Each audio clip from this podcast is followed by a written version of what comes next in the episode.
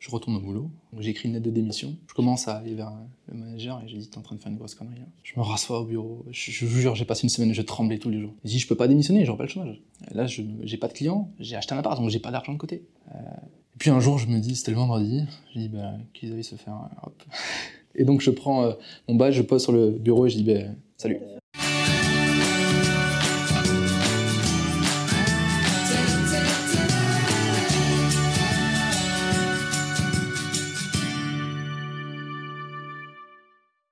Bonjour Antoine, Bonjour Nicolas, bonjour Bouchard.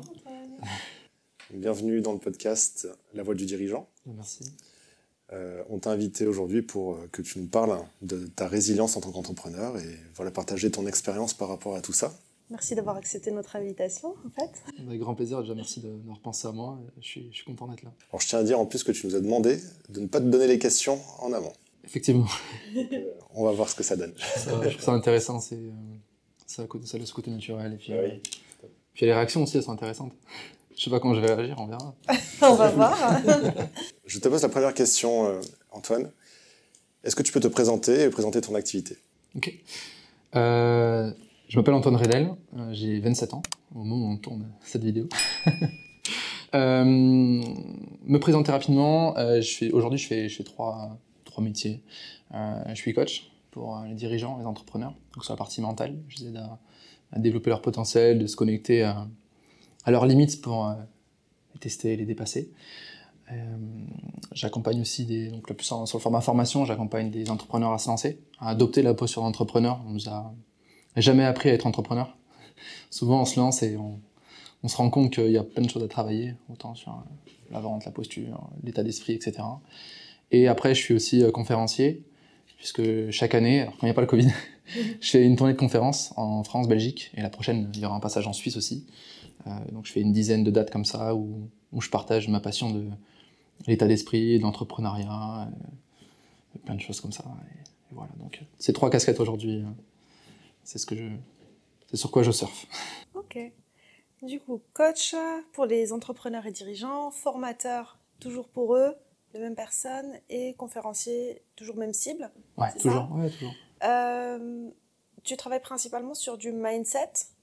Est-ce que tu leur apportes des outils? Parce que quand on n'est on n'est pas, comme tu dis, on n'est pas formé pour être entrepreneur, mais euh, en fait, on n'a ni les outils, ni l'état d'esprit, ni rien du tout en vrai pour, euh, pour être entrepreneur. C'est, on nous apprend des outils pour travailler dans des grandes entreprises, que ce soit en école de commerce ou que ce soit ailleurs en notre étude. Jamais on ne nous forme à euh, créer euh, un cabis, un sirette. Moi, j'ai eu une cliente qui nous a appelé euh, paniquée l'autre jour parce qu'elle savait pas créer un sirette. Enfin, où ça commence, où ça s'arrête? Alors ça, pour moi, ça, je, je l'enseigne pas. Parce que pour moi, ça, c'est... Aucun, on ne l'enseigne pas, mais ça reste facile. Mhm. Euh, contrairement à l'état d'esprit, à la gestion émotionnelle, à la prise de recul, sa capacité à prendre des décisions, tout un tas de choses comme ça, en fait, qui... Ça, on ne l'a jamais appris, mais vraiment jamais appris.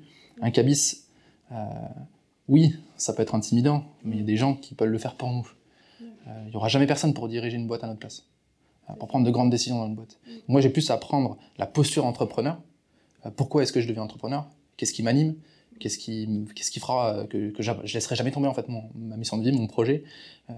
Qu'est-ce qui fera que je vais réussir à dire non à certains projets, à certaines personnes? Qu'est-ce qui va faire que je vais pouvoir créer, je sais pas, une grosse boîte, euh, me reconnecter à mes ambitions?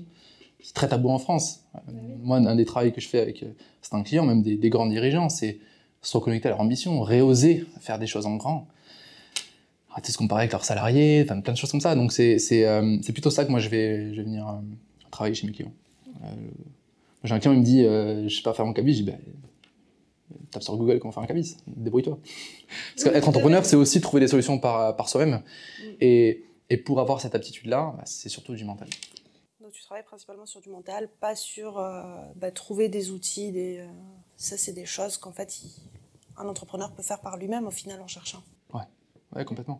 Euh, après, si je vais quand même transmettre des outils, des outils pardon, de gestion des émotions, je vais transmettre des outils par l'accompagnement, hein, pour réussir à prendre de la hauteur, des choses comme ça, ça oui, mais pas des outils euh, techniques de l'entrepreneuriat. Tu peux pas leur montrer comment faire de la pub sur Facebook, quoi. Ah non. est- Par contre, je peux leur enseigner, euh, euh, par exemple, la, la gestion financière d'une boîte. Parce que moi, c'est quelque chose qu'on a mis en place avec euh, mon bras droit. Euh, on, on a des tableaux de gestion de, de chiffres suivi des KPIs, etc. Et ça, c'est quelque chose que je peux transmettre à mes clients. Mm. Ouais, mais je vais juste transmettre ce que moi j'applique, mais je vais pas leur enseigner la gestion financière parce que c'est pas mon métier. Oui, c'est propre à chacun au final et, euh, et Exactement. à chaque cas particulier. D'où euh, t'es venue cette, euh, cette idée, cette euh, passion pour, euh, pour le mindset et notamment dans, dans l'optique d'entreprendre? Surtout si jeune. Euh, pour ça, il y, a- il y a plusieurs choses. Euh, Il y a une histoire de parcours personnel. Euh, si je peux me me permettre d'y aller un petit peu, il y a, quand j'étais au collège, alors ça a remonté en- encore plus loin, mais c'était la, la période critique, ça a été plutôt au collège. J'étais un, un gamin euh, très peu confiant, euh, je me suis tapé dessus. J'étais un peu le punching ball, euh, je me rappellerai toujours d'une scène où tous les garçons au vestiaire en cercle, et puis moi qui me faisais tabasser au milieu. Donc j'ai vécu cette période-là de ma vie qui a été assez dure, où j'ai eu très peu d'estime de moi, j'étais addict aux, aux jeux vidéo. Je me levais le matin pour jouer avant d'aller au collège. Donc Ouais. voilà, vraiment, je m'étais réfugié en fait dans ce monde-là. Donc euh, j'ai appris ce que c'est de se sentir très mal dans sa peau.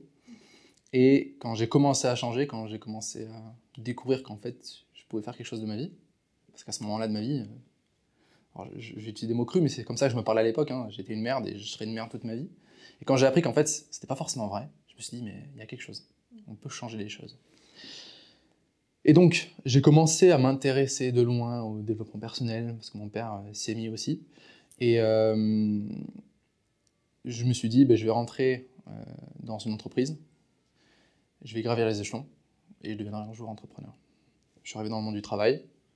Au bout de deux semaines, je me suis dit, c'est pas fait pour moi. D'accord. J'étais en stage.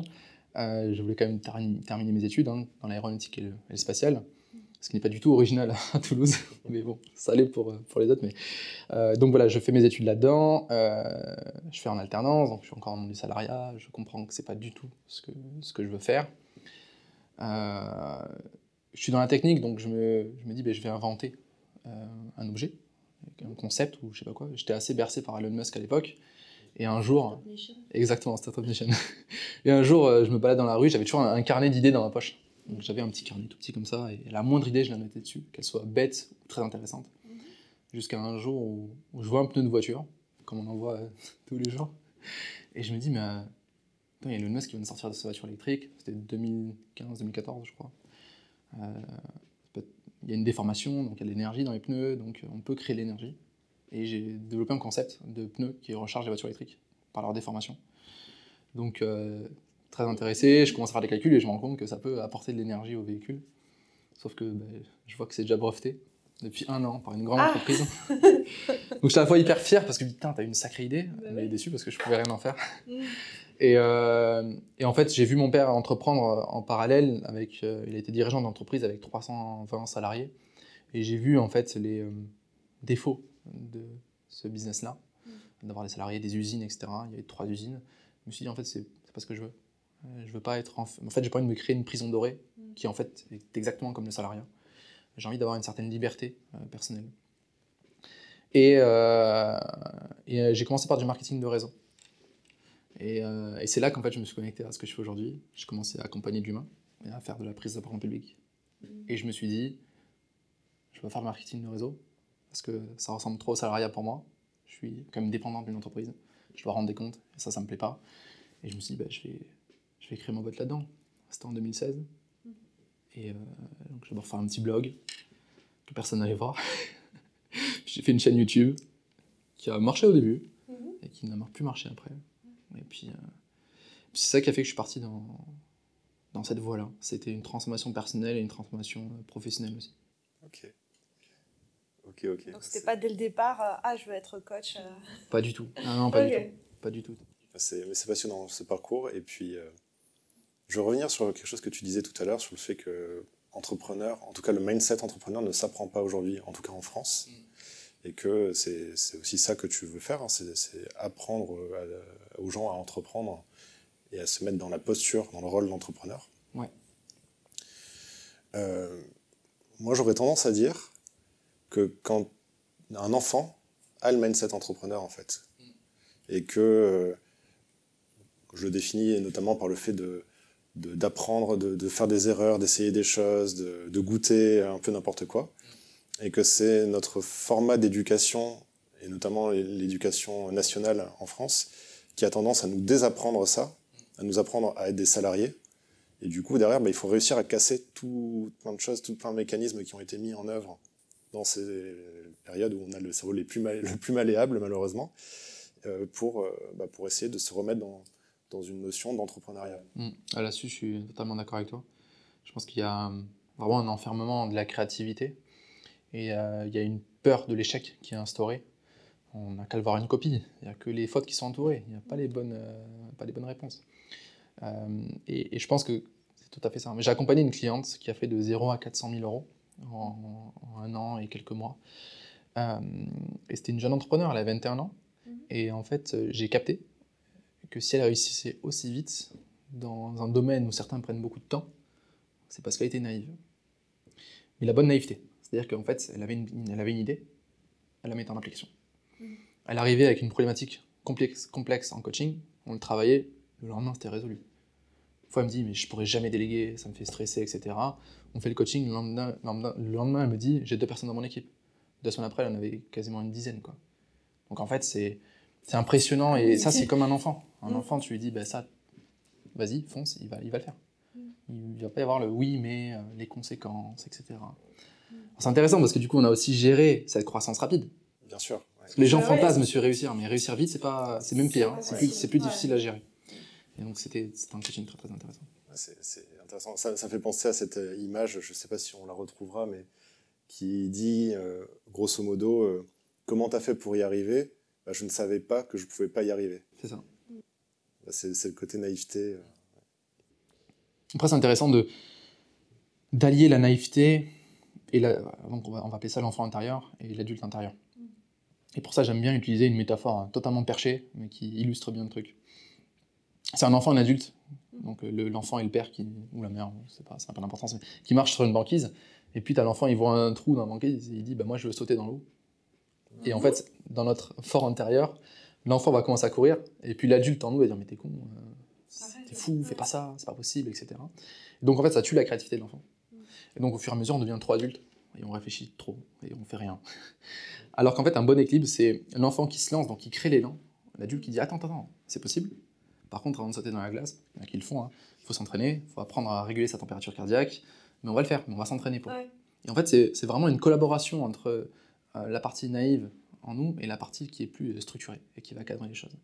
Et quand on, crée ce bel équilibre, ben là, on avance euh, ni trop vite, ni pas assez vite, on avance bien. J'aime beaucoup la métaphore. Voilà, c'est totalement perché parce que c'est improbable, mais ça explique bien le, le, le, Et puis je pense qu'on s'en rappelle plus quand c'est improbable. En vrai, c'est pas si perché que ça parce que ça m'est quasi arrivé quand j'étais petite, en fait, je me baladais avec ma cousine dans un parc euh, de jeux. Ok. Et il y avait un, étang qui était recouvert, euh, recouvert de. Je sais pas ce que c'est, cette algue verte là où il y a des grenouilles et tout. Elle, elle regarde et dit c'est dur. Je lui fais non, c'est de l'eau. elle fait non, c'est dur. Je dis bah vas-y. elle a plongé dedans. Elle a entendu les parents l'engueuler. Il y avait ses parents et, euh, et les miens. L'engueuler pendant tout le trajet retour. Et les, enfin, on, a dû la ramener dans la, maison, euh, toute détrempée, euh, sale, dégueulasse. voilà. Ça Donc c'est pas si fou que ça en fait. Non, ça n'a pas arrivé en fait. Mais moi j'étais enfant aussi, je lui ai dit bah tu me crois pas, vas-y. Elle l'a plongée. Il faut vivre l'expérience. Parce que l'apprentissage du parent est hyper important parce que c'est comme ça qu'on ne recommence pas à l'âge de pierre à chaque fois qu'on est. Mm. Mais euh, il y a un juste milieu entre bah, il faut aussi expérimenter par soi-même. Ça. On a tous eu un parent qui nous disait ne touche pas cette flamme, euh, tu vas te brûler. Et mm. pourtant, on a tous à un moment donné essayé voir ce que ça faisait. Parce que. Parce qu'en fait, je pense qu'il faut qu'on essaye. C'est ça. Il faut qu'on essaye.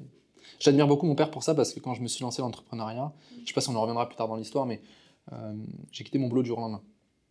Mon père m'a dit Je suis fier de toi, mais démerde-toi. Oh. Et ça, j'adore parce qu'en fait, il m'a montré. Ouais, ouais, il m'a montré que il admirait ce que je faisais, mais derrière, c'est compte pas sur moi. il te soutient euh, dans l'idée, Exactement. Mais pas, mais pas comment dire, ni financièrement, ni euh, opérationnellement. C'est à toi de te débrouiller. Et c'est là aussi qu'on peut faire la part des choses sur l'état d'esprit de l'entrepreneur. Mm. Parce que dans la société dans laquelle on est aujourd'hui, beaucoup de gens auraient dit euh, c'est un con, euh, il croit pas en moi, ou c'est compliqué, donc je vais pas le faire. Non, c'est comment est-ce que je perçois les choses et qu'est-ce que j'en fais derrière. Donc je me dis, au fond, je sais que si jamais j'ai un besoin, il va pas me laisser à la rue, mais ce sera pas de la facilité. Je sais pas la voie de la facilité. Et aujourd'hui, c'est trop facile d'abandonner. Aujourd'hui, c'est trop facile d'avoir la voie de la facilité. Donc c'est une bonne chose parce que ça nous permet de créer des choses. Mais des gens qui se reposent là-dessus et qui se battent pas pour euh, développer leur entreprise ou, ou, leur message ou leurs idées. Ouais, quand on sait qu'il y a un plan B, de toute façon, euh, ouais. on y va et puis euh, on verra bien quoi. Bah, c'est dans l'art de la guerre. Hein. Mm. Je sais pas si vous l'avez si vous l'avez lu, mais l'histoire du village attaqué. Si tu laisses une petite, une petite sortie, mm. les gens le savent et ils se battent pas à mort. Et, donc rentrons dans le vif du sujet. euh, quelle a été pour toi la plus grande difficulté que tu aies vécue en tant qu'entrepreneur? Ah, La solitude de l'entrepreneur. Je pense que c'est moi, c'est quelque chose que je perçois beaucoup. Mm-hmm. Mais euh, on nous félicite tous quand on signe notre CDI. Euh, on ne nous félicite pas quand on devient entrepreneur. Et puis c'est un peu tabou l'entrepreneuriat. Euh, c'est un monde qui est incompris. Et donc on, on se retrouve très vite seul. Mais même dans un couple, euh, ma compagne, par exemple, n'est pas du tout euh, entrepreneur. Euh, je sais que je peux pas forcément tout partager, parce qu'il y a des choses qui ne sont pas comprises. Mais j'ai perdu mes amis d'enfance, parce qu'ils avaient une certaine image de l'entrepreneur, et le jour où je suis devenu entrepreneur, je les ai plus vus. Donc c'était assez compliqué.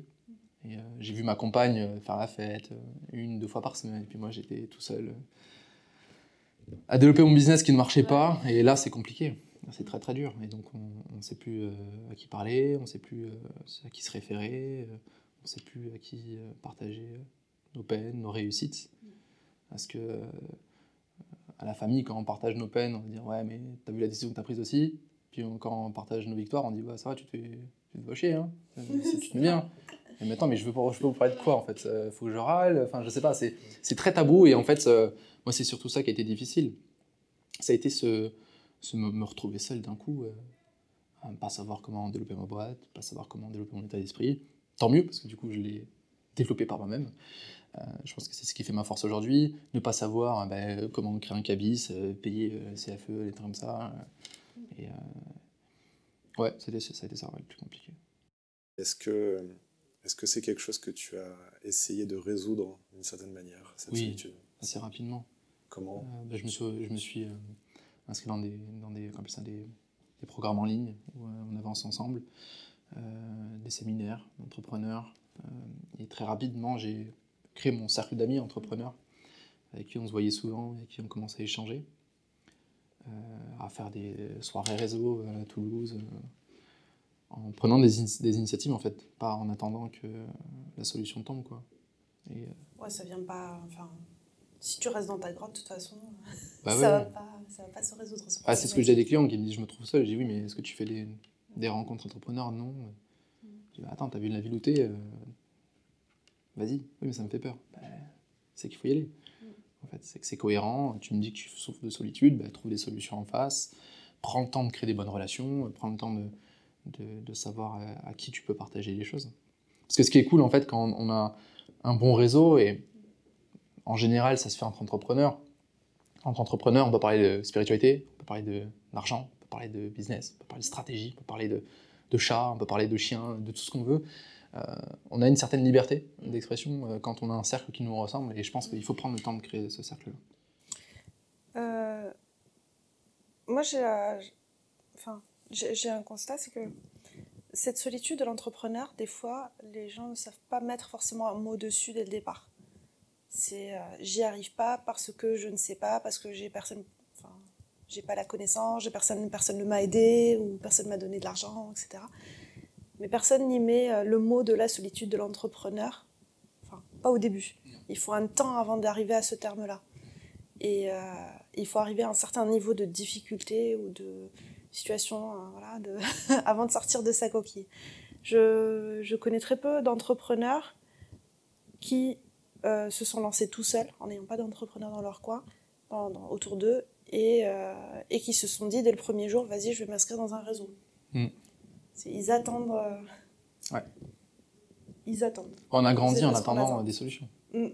À l'école, on a toujours tout. Si on revient à l'école, à l'école, on nous a toujours enseigné. Mm. on attendait l'enseignement. Les parents nous ont éduqués, nous ont apporté les choses quand on en avait besoin. Sauf quand on rentre dans le monde de l'entrepreneuriat, bah, il n'y a plus de patron, il n'y a plus d'horaire, il n'y a plus de. Il faut, il faut commencer à se débrouiller.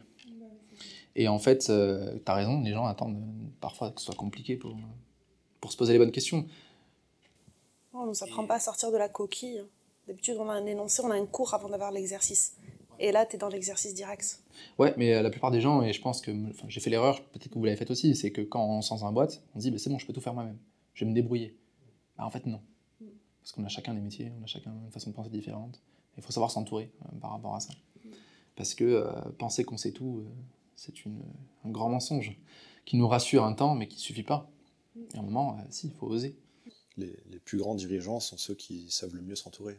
C'est ça. C'est, euh, on le voit même dans des, dans des, clubs, des clubs de sport euh, de haut niveau, c'est c'est- c'est ça aussi. hein. Les, les meilleurs dirigeants, c'est ceux qui construisent la meilleure équipe autour d'eux. C'est pour ça que pour moi, un dirigeant doit surtout bosser son leadership, sa posture. Moi, j'aime bien dire qu'un un dirigeant, c'est comme un- le soleil au milieu d'un système solaire. Euh, ça peut paraître égocentrique, mais sa place, c'est de créer l'équilibre dans le système. Il faut qu'il rayonne, il faut qu'il ose être lui, faut qu'il partage ses idées, son message, sa vision. Euh, j'aime bien dire, il y en a, ils vont avoir des coups de soleil, mais ils quand même de la crème. J'avais l'image. Voilà, mais il y en a qui vont, ils vont se nourrir de cette énergie-là. Et donc, il faut euh, trouver le juste milieu, s'entourer des bonnes personnes qui vont créer cet équilibre. Puis, il y a des planètes qui seront plus lointaines, qui seront plus proches. Mais le but du dirigeant, c'est d'être à sa place au milieu et de, et de, de porter en fait une équipe. Voilà. Si le dirigeant, il va être, euh, le soleil va être la Terre, puis Mars, et puis lui, il, cette Terre ne marche pas. La vie ne se crée pas. Et euh, on peut le voir avec Napoléon Hill. Enfin, il y a son bouquin qui s'appelle Réfléchissez et devenez riche, ou euh, le, le bouquin de Dale Carnegie, et Comment se faire des amis. Ils le disent. Un- le dirigeant n'est pas obligé d'être le meilleur. Il doit s'entourer des meilleurs. Et j'accompagne des clients, ça les challenge, parce qu'ils veulent pas de personnes meilleures qu'elles dans leur équipe. Et c'est là que je leur dis, mais vous avez rien compris. Au contraire, faut s'interroger meilleur que soi. Ouais. C'est pour ça qu'il y a des dirigeants qui font des burn-out, parce qu'ils doivent tout gérer dans leur boîte. Moi, j'adore accompagner des dirigeants qui me disent au bout de quelques mois Antoine, je fais un mi-temps. Je gagne plus, je fais un mi-temps. Bah, C'est extraordinaire. Tu n'es plus en train de te tuer à la tâche, à ton boulot. Parce que tu as fait confiance aux bonnes personnes dans ton équipe, tu as fait en sorte qu'ils portent la vision de ton entreprise, qu'ils aient envie, qu'ils aient autant la niaque que toi, en fait. Voilà. Euh, c'est c'est passionnant. Ouais. La- Je reviens sur la, so- sur la solitude. La solitude, euh, c'est complexe comme terme parce que ça veut dire beaucoup de choses. Oui. Euh, pour le dirigeant, il y a ce que tu disais, hein, il y a l'entourage déjà, avec le fait en plus, dans une prise de décision, de devenir entrepreneur, d'avoir le, le risque d'avoir des amis euh, qui ne nous comprennent pas, donc on, peut s'en séparer, etc. Tout ça, ça, ça crée effectivement une solitude de fait qui est une solitude sociale. Après, on peut avoir plein d'amis, plein d'entourage, plein de familles, être quand même so- enfin, C'est en ce- solitude de l'entrepreneur. Ouais. C'est ce que j'allais y venir. En fait, c'est la solitude sociale, c'est une première chose et qui n'est pas obligatoire pour tous les entrepreneurs. Par contre, il y a une solitude qui là arrive pour tous les entrepreneurs, c'est au moment de prendre une décision, au moment de, de prendre ses responsabilités à un, à un instant T, bah, il n'y a personne qui sera là pour, euh, pour la prendre à ta place. Mm. Et ça, cette solitude-là, tous les entrepreneurs la prennent, la, la vivent, pardon, Ouais. euh, parce que parce que c'est comme ça. On ne peut pas faire prendre euh, une décision importante à quelqu'un d'autre. C'est à nous de la prendre. Ça, je suis d'accord. Et euh, l'atténuer, l'idéal, c'est ce que tu dis, c'est de pouvoir au moins en parler avec, avec des pairs, avec des entrepreneurs qui potentiellement ont déjà eu cette décision à prendre, Mm. etc. Et du coup, qui vont euh, partager leur expérience et rendre la prise de décision un peu plus facile. Euh, donc, il y aura toujours une solitude, mais au moins, on peut aller chercher à droite à gauche quelques informations, des éléments d'information qui permettent de euh, faire comme si cette décision n'était pas complètement euh, seule. Mais là, il y a un problème qui se pose aussi, euh, qui, est, qui est un problème qu'on peut percevoir partout, c'est la notion d'équilibre. Oui. Là, si on, est, on attend trop des autres, de l'entourage, bah, c'est très compliqué. Et en fait, moi, ce que j'aime bien faire avec mes clients, c'est toujours de se dire, OK, est-ce que ton entourage social, il est sain? Est-ce qu'il peut t'aider à prendre des grandes décisions? Si c'est un oui, c'est parfait. Maintenant, il faut développer son entourage intérieur. Je vais m'expliquer parce que ça peut paraître... Moi, j'adore rendre mes, mes clients... des amis imaginaires? Alors c'est pas vraiment ça, mais j'adore euh, enseigner à mes clients d'agir avec excellence, et c'est-à-dire de, de construire une, une, ident- une- hop, je, commence, je recommence, de construire une identité forte intérieure de qui est-ce que je suis. Parce que si on regarde d'ailleurs les, stars ou autres, souvent ils ont une crise identitaire. Mais en fait, je suis qui pour mon public? Je suis qui dans ma vie? Parce que les gens ne bossent pas, parce qu'on nous a jamais encore une fois appris à, bosser notre, identité. Et quand cette identité forte est créée, qui nous, permet en fait d'avancer au quotidien, on vient créer l'identité du futur. En fait, mon moi dans 10 ans. Et ce moi dans 10 ans, quand il est bien travaillé et qu'il est euh, la continuité de qui je suis aujourd'hui, parce que la plupart des gens construisent une idéal de vie dans 10 ans, mais euh, ils se calquent sur leurs mentors, sur leurs envies, leurs désirs, leurs fantasmes, etc. Mais pas sur quelque chose qui est l'ampli- l'amplification d'eux-mêmes. Et en fait, j'apprends à mes clients à penser et à agir avec leur eux dans 10 ans. Parce que souvent, quand on est face à une problématique, on réagit émotionnellement euh, avec une autre intensité parce que c'est grave, ça, ça- il peut y avoir des conséquences. Mais si on se dit, mais c'est quoi les conséquences en 5 ans? Ce que je suis en train de traverser, souvent c'est rien. Et si j'apprends à agir avec mon moi dans 10 ans, soit il va me donner des bons conseils. Écoute, là, pour gérer ça, va marcher 10 minutes. Tu verras que ça va te faire déjà du bien. Ou alors il va dire, mais non, tu sais très bien que tu dois dire oui à ça, ou non. Donc fonce. Donc c'est un peu de devenir. euh, Il faut avoir deux parties mentales, un peu schizophrène, de se dire, ben voilà, je vais apprendre à agir et à penser avec mon moi dans 10 ans plutôt que mon moi d'aujourd'hui.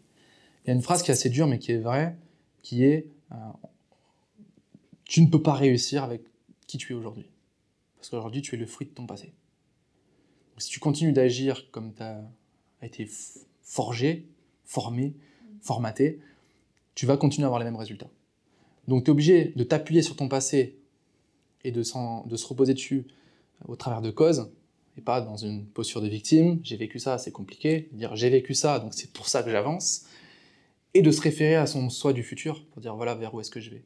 Comment est-ce que j'y vais Je sais pas, mais lui il sait. D'accord Du moins il a l'état d'esprit. Ouais, c'est ça. Et quand on repense à, à- à notre parcours il y a 2-3 ans, on rigole. On, tout à l'heure à table, quand on, on rigolait de nos débuts. Mais notre nous, dans 10 ans, il va rigoler de ce qu'on vit aujourd'hui. Et souvent, enfin, moi je sais que le meilleur conseil que moi, Antoine dans 10 ans me dit, c'est Ah, Tu te fous de moi là tu, tu te prends encore la tête pour ça? Tu sais que ça, c'est rien. Avance. Tu vois? Ouais, ou alors, va marcher. C'est pas en, en creusant la tête que tu vas trouver une solution. Et ça, c'est extrêmement puissant. Donc, il faut développer un réseau de personnes, euh, donc un environnement social sain, mais il faut aussi savoir euh, réfléchir par soi-même, avec une conscience supérieure euh, de celle qu'on a aujourd'hui. Ce que tu dis, c'est que on est d'accord sur le principe de, pour progresser, c'est forcément faire un pas dans l'inconnu, pas après pas.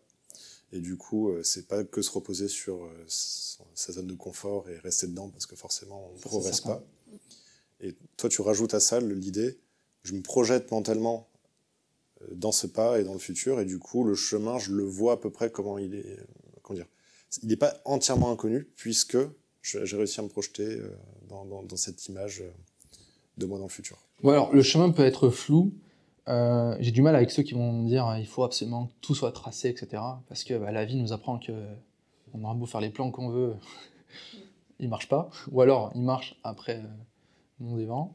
Euh, je sais pas si c'est ça qu'on dit, mais bref. Euh, et, euh, mais c'est plutôt dire comment est-ce que mon moi dans 10 ans qui a outrepassé tout ça pense. Comment est-ce qu'il réagirait à ça C'est plutôt ça, tu vois. C'est j'ai un client qui veut pas me payer, par exemple. Ok, dans 10 ans, comment est-ce qu'il gère ça, Antoine? Il se prend moins la tête. Ça, me fait penser à un exercice de coaching, la Bateson. C'est euh, aujourd'hui qui je suis, comment j'agis. Euh, enfin, comment j'agis aujourd'hui, quelle est ma problématique, etc. Et en fait, on se, on se déplace dans les différents états à qui je suis, moi qui ai réussi à dépasser cette situation.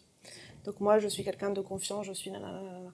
Donc moi, cette personne, si je la ramène là au point de départ, en fait, c'est un exercice qu'on fait limite avec, euh, en se déplaçant dans la pièce, on met des petits carrés. Ok, je réfléchis, j'agis, je fais, je nanana. Et du coup, je suis quand j'ai réussi. C'est ça. Ok, donc on va prendre cette personne, on va la ramener au début. Qu'est-ce qu'elle a fait? Ouais, Mais d'où tu vois, d'où le travail sur C'est l'identité? fabuleux. D'où le travail sur l'identité? C'est hyper important de savoir qui on est et qui on veut devenir. Et qui on a été Qui je aussi. suis, qui je veux être, Ouais, et qui j'ai été. qui j'ai été. Souvent, le passé, on veut, on veut plus en entendre parler. Et c'est souvent ceux qui sont comme ça qui, qui ont le plus de mal à Ouais. avancer. Et ça rejoint autre chose, c'est que moi, je, quand je donne des formations euh, euh, de management, de management je, on parle souvent de situations difficiles, de crises ou de mails reçus qui euh, ont envie, où on a envie de répondre immédiatement. euh. Et moi, ce que je dis aux gens, c'est non, cet email, ok, c'est, vous avez envie d'y répondre, vous pouvez l'écrire si vous voulez, mais ne l'envoyez pas.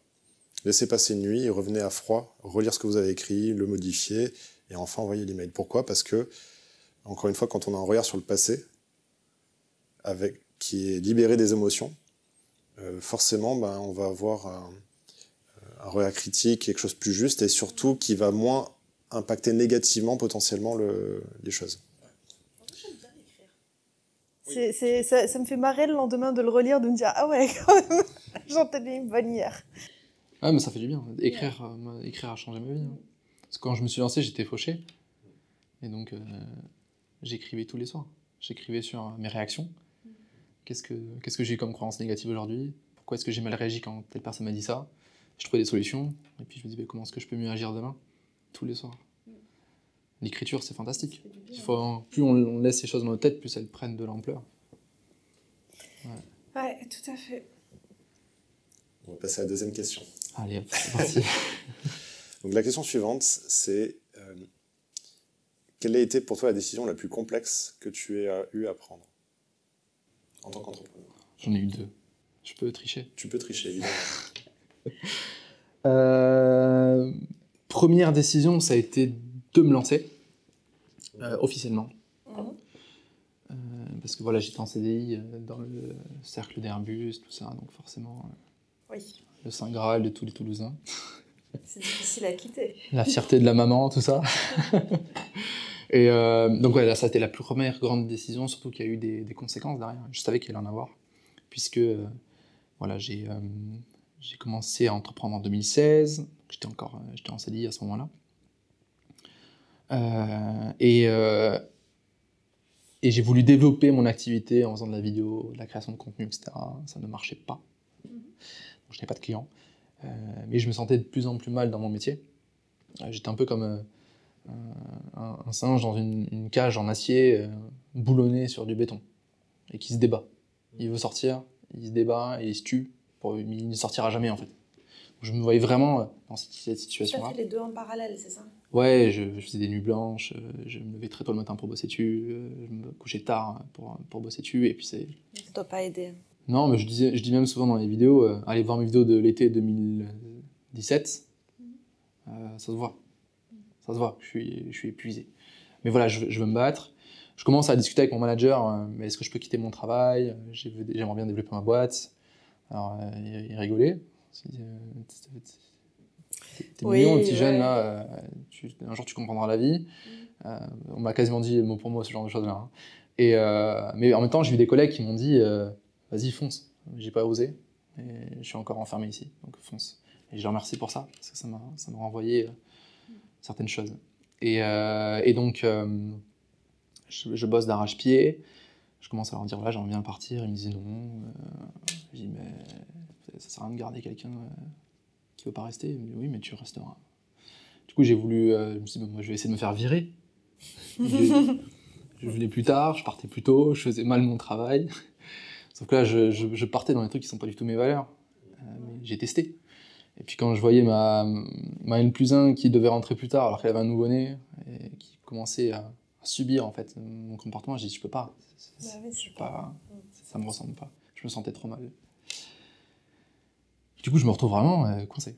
J'ai dit merde, j'ai j'ai signé un CDI, super, j'ai pu acheter un appart, mais maintenant je, je suis, euh, je suis coincé. Et puis il y a des collègues qui me disent non mais tu pourras jouer au con autant que tu veux, et il y en a qui l'ont fait, et ils sont au placard, mais ils sont, ils les ont pas virés. Et, euh, et donc euh, le jour décisif, c'était en mois d'août. Euh, J'étais chez mes parents en train de bosser sur mon ordi au bord de la piscine, en mode c'est la vie que je veux, etc. Et, euh, et là, on entend une, une sirène de pompiers au loin, comme on l'entend euh, tous les jours. Mais euh, une demi-heure, une heure après, on reçoit un appel à la maison, et là, on apprend qu'un ami d'enfance vient de décéder dans, dans un accident de voiture. Et là, ça a été un, un choc. Ça a été euh, extrêmement dur parce que euh, le, moment où je l'ai appris, j'ai une voix dans ma tête qui m'a dit Mais casse-toi. Il s'est pas levé ce matin en se disant C'est sa dernière journée. Il a foutu ses chaussures, euh, il s'est habillé, et puis il est parti. Et moi, ça a été un, un, un coup de massue dans ma vie. Je me suis dit, mais en fait, je vais peut-être mourir demain, peut-être mourir dans deux semaines, dans 10 ans ou dans 20 ans. Et d'ailleurs, je, me bats contre les gens qui me disent, t'es jeune, t'as le temps. Et j'en sais rien si j'ai le temps. S'il faut, toi, qui a, qui a 20 ans de plus que moi, t'as as 10 ans devant toi, moi j'en ai peut-être plus qu'un an, j'en sais rien. T'es t'es qui pour maîtriser ça en fait? Et donc là, moi je me prends cette claque dans la tronche, et euh, c'est extrêmement dur à encaisser. Et euh, surtout qu'en plus on avait euh, prévu des vacances avec ma compagne, donc on part en vacances. J'ai eu des vacances euh, complexes parce que j'ai un ami d'enfance. Euh, je, je- je sais que j'ai une grande décision à prendre, mais en même temps on est en vacances et on a galéré à se les payer ces vacances. On est parti à Rome. Très très belle ville d'ailleurs. Et, euh, et en fait, euh, je, retourne au boulot et je sais que je dois, je dois prendre une décision. Donc j'écris une lettre de démission. Je commence à aller vers le manager et j'ai dit T'es en train de faire une grosse connerie. Je me rassois au bureau. Je, je vous jure, j'ai passé une semaine, je tremblais tous les jours. Je dis Je peux pas démissionner, j'aurai pas le chômage. Là, je j'ai pas de clients, j'ai acheté un appart, donc j'ai pas d'argent de côté. Euh, Et puis un jour, je me dis, c'était le vendredi, je dis, bah, qu'ils allaient se faire, euh, hop. Et donc je prends euh, mon badge, je pose sur le bureau et je dis, bah, Salut. Abandon, abandon de poste. ouais, je dis, je reviendrai pas lundi. Euh, ça, c'était une grande décision parce qu'il s'est mis à sourire. J'avais pas prévu ça. Et il me dit, mais tu sais que si tu fais ça, tu seras radié. Tout le secteur aéronautique et spatial. Là, je peux vous dire que j'ai. Dans ma tête, je me dis, mince, euh, qu'est-ce que tu viens de faire? Et puis je lui ai répondu, tu sais, moi je préfère être barman euh, que, que me rasseoir dans un bureau. J'ai besoin de, de m'éclater avec des gens. Et donc, je Non, mais tu as des compétences de toute façon. Aéronautique, spatiale, bah oui, mais c'est applicable aussi dans l'industrie automobile, c'est applicable dans plein Ouais, d'industries. mais en hein. fait, je me suis dit, euh, tant mieux, là j'ai- j'ai j'ai Il cramé n'y a pas de plan B. Il n'y a pas de plan B. Et euh, ça, c'était ma première grande décision. Parce que, euh, oui, c'était abandon de poste, mais j'ai eu deux mois et demi sans chômage, sans argent, j'ai dû vendre ma voiture, c'était très très compliqué. Là, je me suis retrouvé aussi confronté à, à la solitude de l'entrepreneur. hein. Et, euh, et j'ai- pendant, pendant quasiment un an, j'étais à moins de 2000 balles sur mon compte. C'était très très très très dur. Mais je suis content d'avoir vécu ça parce que, de une, euh, j'ai j'ai pris conscience que agir avec le cœur, c'est la plus grande des libertés qu'on peut avoir. Et de deux, ça a forgé mon état d'esprit comme jamais. Parce que les impôts qui commencent à appeler pour dire il faut payer la taxe foncière, parce qu'Antoine il achète un appart, il oublie qu'il faut payer la Mais taxe foncière, mais qu'il n'y a pas d'argent, qu'on a moins de 2000 balles, je peux vous dire que ça forge. Là, on apprend à, à gérer ses émotions, à trouver des solutions. Et puis, il y a- il y, a des solutions. J'imagine que tu peux appeler les impôts pour demander un différé. oui, voilà, on a, on a trouvé des solutions, mais c'est quand même une pression. euh, bah, c'est- Ouais, sur le coup, tu tout pas. puissant qui m'appelle pour me taper dessus, euh, attention. Donc, euh, J'adore. On peut rien faire. hein, euh, donc, euh, donc voilà, ils sont pas, ils vont pas dire oui, monsieur, c'est pas grave, on fait un petit cadeau. Non, ça marche pas comme ça. Il faut. Et euh, deuxième grande décision, c'est euh, un an, quasiment un an après avoir quitté mon, mon boulot. Donc, je suis à, à moins 900 sur mon compte. Ah, ça va mieux. Ça va mieux. Ah, ça va mieux, ouais. Et à, à ce moment-là, je, je- je me retrouve confronté à. J'ai mes premiers clients, mais je suis toujours à moins 900. Je, je suis encore sous l'eau, mais c'est moins pire. Pas dire. euh, Tu as la lumière, quoi. Ouais, je commence à voir la lumière un petit peu. Et en fait, je me retrouve confronté parce qu'à ce moment-là, j'ai 23 ans et je me dis, mais Antoine, t'es un petit jeune, t'es pas crédible. Je me sens pas crédible. Et je me suis dit, ok, comment est-ce que tu peux faire pour te prouver à toi-même que t'es pas juste un petit jeune qui veut être coach, mais que tu veux créer une grande entreprise? Et comment tu peux leur prouver? Faut faire un truc de grand. Ouais, il faut faire quelque chose de grand. Et je me suis dit, fais ce que les autres ne font pas. C'est un truc qui m'a beaucoup animé dans mon parcours. Et euh, comme un fou, je me suis lancé dans une, une tournée de conférences. Il faut savoir que la tournée que j'ai faite en 2018, elle m'a coûté entre 5 et 6 000 euros. Aujourd'hui, celle qu'on est en train de prévoir, elle, va nous coûter 30 000 euros.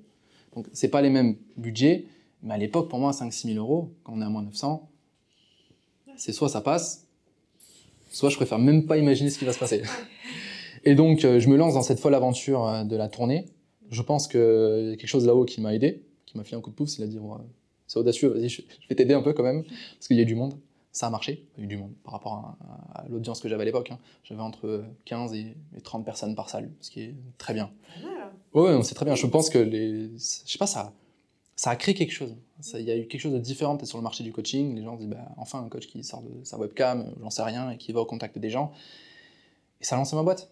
Et, euh, et, et- et c'est pour ça qu'en fait, des fois, tous les voyants sont rouges. Il faut y aller quand même. Si le cœur dit vas-y, il faut y aller. Il faut, faut être prêt à assumer les conséquences. Il faut être prêt à se battre derrière. Il faut y aller.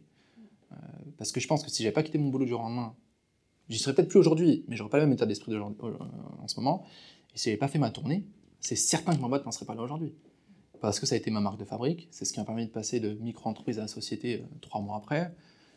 C'est ce qui a aussi assis mon autorité. Enfin, c'est, ça, ça a été les grandes décisions les plus dures, parce qu'elles étaient aussi bénéfiques que potentiellement catastrophiques.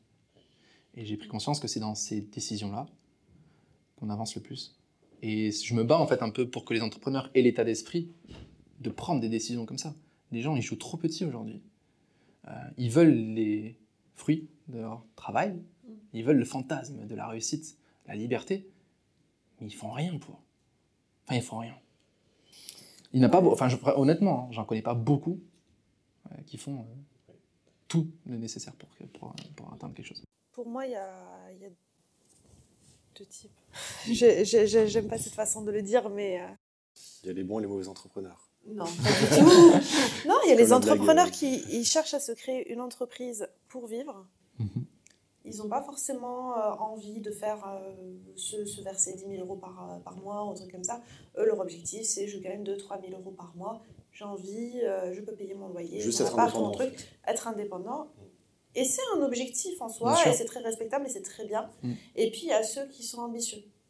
Mais en même temps, euh, quand on est ambitieux, bah, oui, il faut, euh, faut, faire des, euh, faut faire des paris, il faut se lancer, il faut euh, sauter du plongeoir. Et puis, quand on cherche quelque chose de stable, bah, étant donné que la cible est stable, bah, les paris, il n'y a pas besoin qu'ils soient disproportionnés, en fait. Euh, Il faut- on y va Ouais. petit à petit. Oui, il faut en faire. À un moment... euh, Je connais des gens qui sont plus dans la thématique du euh, je veux une boîte parce que je veux juste subvenir à mes besoins. c'est ça. Mais une boîte, il faut la lancer. Et pour la lancer, il y a toujours des efforts à faire Bah qui oui. sont hors du commun par rapport à la personne. Quand je dis hors du commun, c'est pas euh, faire des trucs de dingue, mais c'est hors du commun par rapport euh, à la se vie de la mettre face personne. à la caméra et se montrer sur les réseaux sociaux et assumer que ses collègues euh, regardent son Instagram Ouais. et se moquent de soi. Ou Quoi. juste oser prendre le téléphone et Mhm. démarcher les premiers clients. Aussi. faut faire ces pas-là. Et, euh, et moi, ça m'attriste de voir des gens qui ont des super belles idées, des super beaux projets, mais qui n'agissent pas à la hauteur de leurs ambitions. Quelque ambition que ce soit. Euh, J'avais vu une vidéo un jour qui disait l'endroit le plus riche sur Terre, c'est les cimetières. C'est tous les gens qui n'ont pas osé euh, mettre en avant leurs projets, des gens qui n'ont pas osé écrire leurs livres, des gens qui n'ont pas osé euh, dire merde à certains de leurs proches parce qu'ils voulaient leur plaire, ils voulaient convenir à une pression sociale ou j'en sais rien. Et euh, moi aujourd'hui, ma boîte, franchement, je me bats pour ça. Je me dis, mais vous imaginez pas ce qui sommeille en vous. Vous avez un potentiel incroyable, peu importe votre niveau. Parce que là, quand je dis ça, je, parle autant à ceux qui veulent se lancer qu'aux dirigeants qui ont plein de salariés, mais qui en fait s'est créé une prison dorée.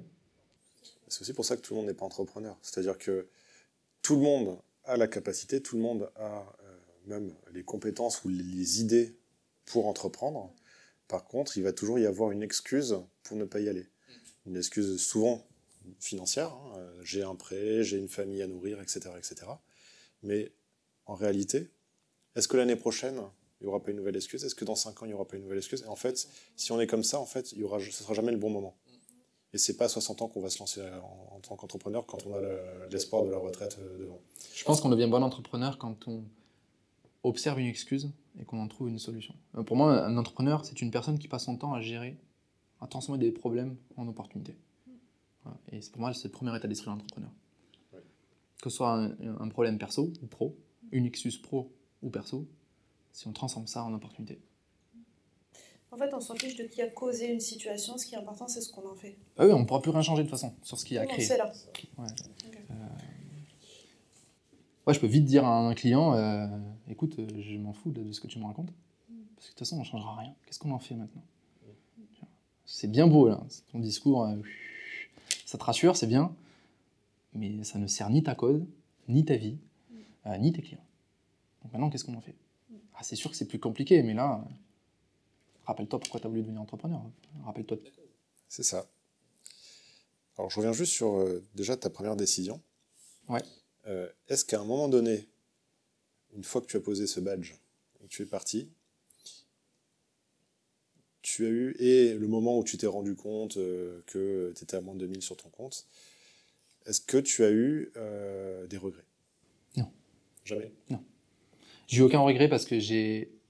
Déjà, j'ai eu, j'ai eu cet événement marquant qui m'a montré qu'en fait, euh, rien n'est grave.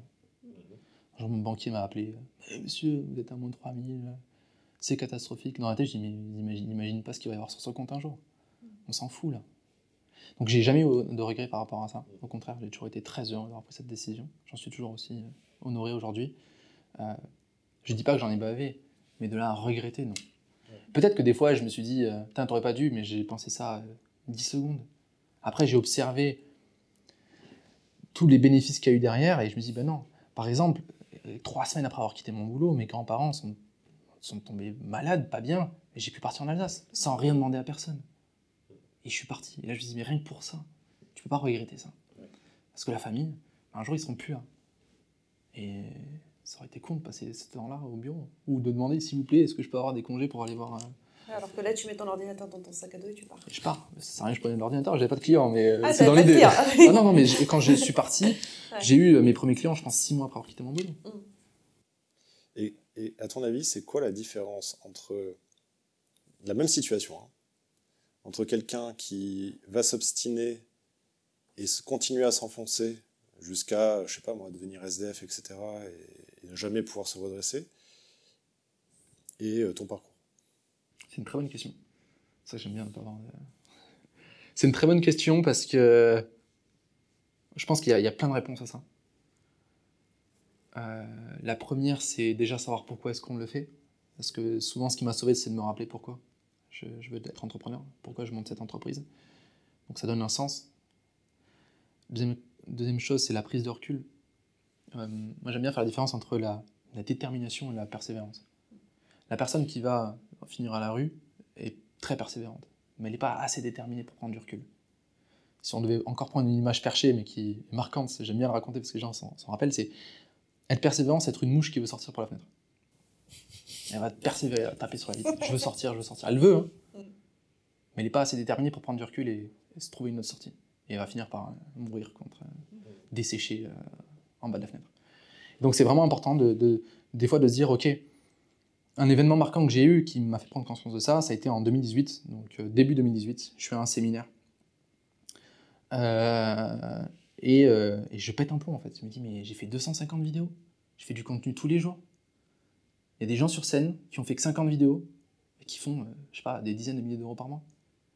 Et en fait, je me suis dit à un moment, le problème, c'est toi. Mais tu es aussi la solution.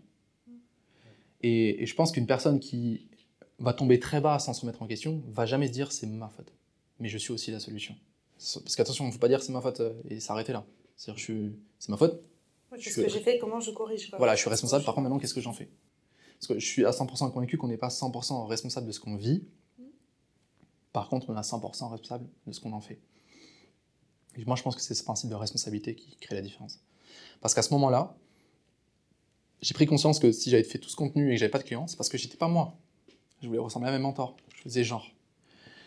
Et j'ai fait un exercice qui est très intéressant. C'est que je suis rentré de ce séminaire-là, j'ai pris mon micro à podcast et j'ai fait un podcast. Je me suis juré de jamais le publier. Je crois même que je l'ai supprimé, pour être sûr. Je me suis dit, ce podcast, ce podcast-là, jamais tu le publieras. Personne ne l'entendra dans ta vie. Et tu vas aller parler au petit Antoine qui se faisait tabasser au collège. Et tu vas lui dire tout ce que tu as à lui dire. Tu vas lui transmettre euh, tes enseignements, etc. Et je me suis mis à chialer pendant ce podcast. Et j'ai compris ce que c'était que parler avec son cœur. Le lendemain, je fais une vidéo en partageant euh, le principe d'authenticité. Et qu'est-ce qui se passe à ce moment-là? J'ai mon premier client à 1500 euros. Le lendemain de cette vidéo. Et il me dit, je suis venu vers toi pour ton authenticité. Et là, je me dis, en fait, pour développer sa boîte, faut pas jouer un rôle. faut être soi. Et tant pis pour ceux que ça, que ça plaît pas. Alors, je pense qu'on sera jamais authentique dans notre vie. On joue toujours des rôles. Par contre, c'est juste chercher à être, à être un peu plus que la veille. Et, euh, et voilà. Pour la petite histoire d'ailleurs, ce client, il m'a payé. Je l'ai plus jamais revu.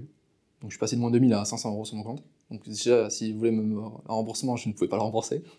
Donc je peux vous dire que j'ai vécu six mois tendus parce que je dis mais comment je vais faire s'il me demande de le rembourser? Parce que je le relançais, j'avais j'avais jamais de nouvelles.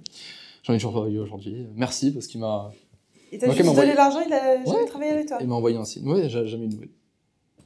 Ok, c'est J'ai appris qu'il gagnait ça euh, par demi-journée. Donc Ah oui, donc. euh, il s'était payé un petit restaurant. euh, bon, sympa. C'était pas grand. Ouais, je- moi je, je dis merci.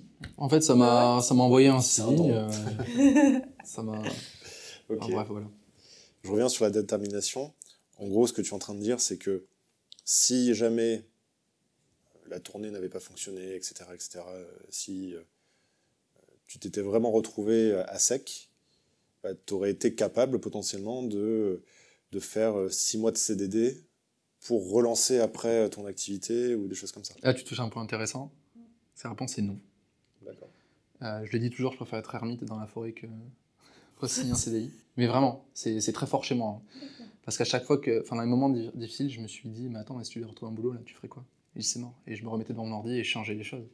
En fait, je pense que j'aurais essayé de, rentrer, de faire rentrer du cash dans ma boîte d'une autre façon.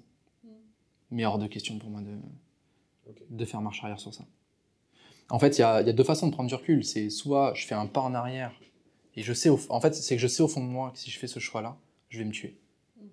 Euh, métamor- métaphoriquement parlant. Voilà. Euh, là, je vais m'éteindre. Et je dois pas faire ça.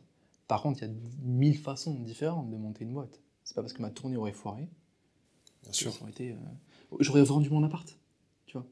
Je me dis, bah, ok, c'est pas grave, je vends mon appart, je fais une plus-value dessus, et puis euh, voilà, je me débrouille autrement.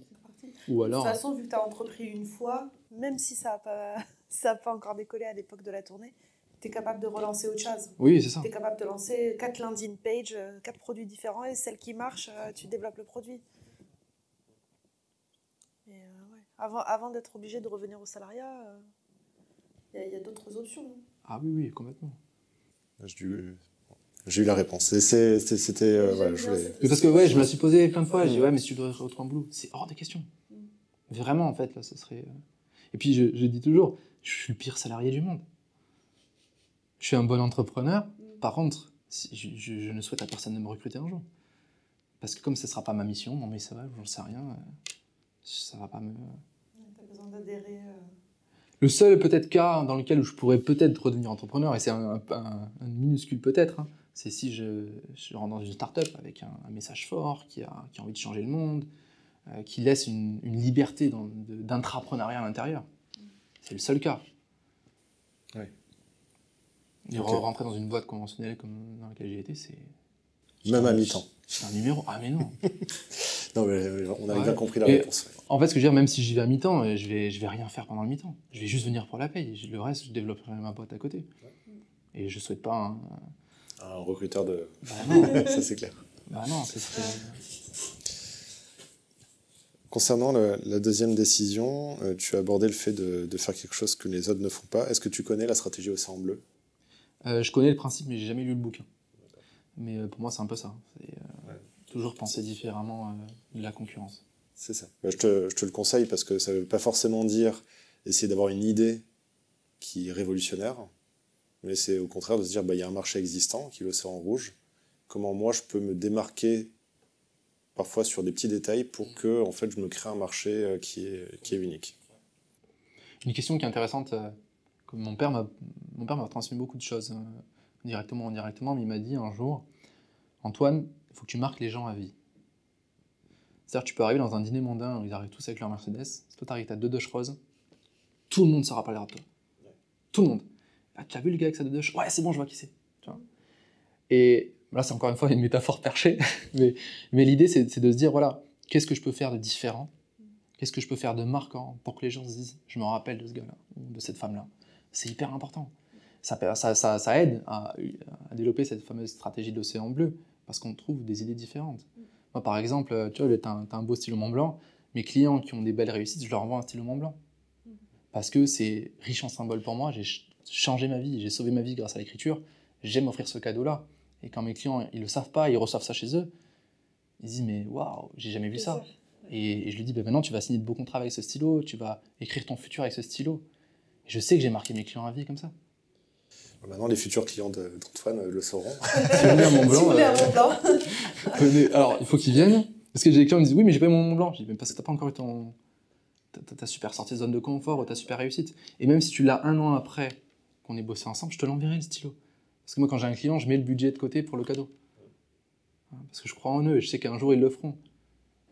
Et, euh, et donc voilà, je, je trouve ça intéressant. Avant, j'envoyais une bouteille de champagne avec marqué succès dessus. Euh, j'ai changé ma perception un peu de l'alcool. Maintenant, j'essaye de pas faire ce genre de cadeau, mais il y avait quand même un symbole en fait derrière ça. oui. Quoi. Donc, euh, donc voilà. J'aime beaucoup l'idée. On arrive du coup à la dernière question. Antoine, quel est le secret de ta résilience en tant qu'entrepreneur?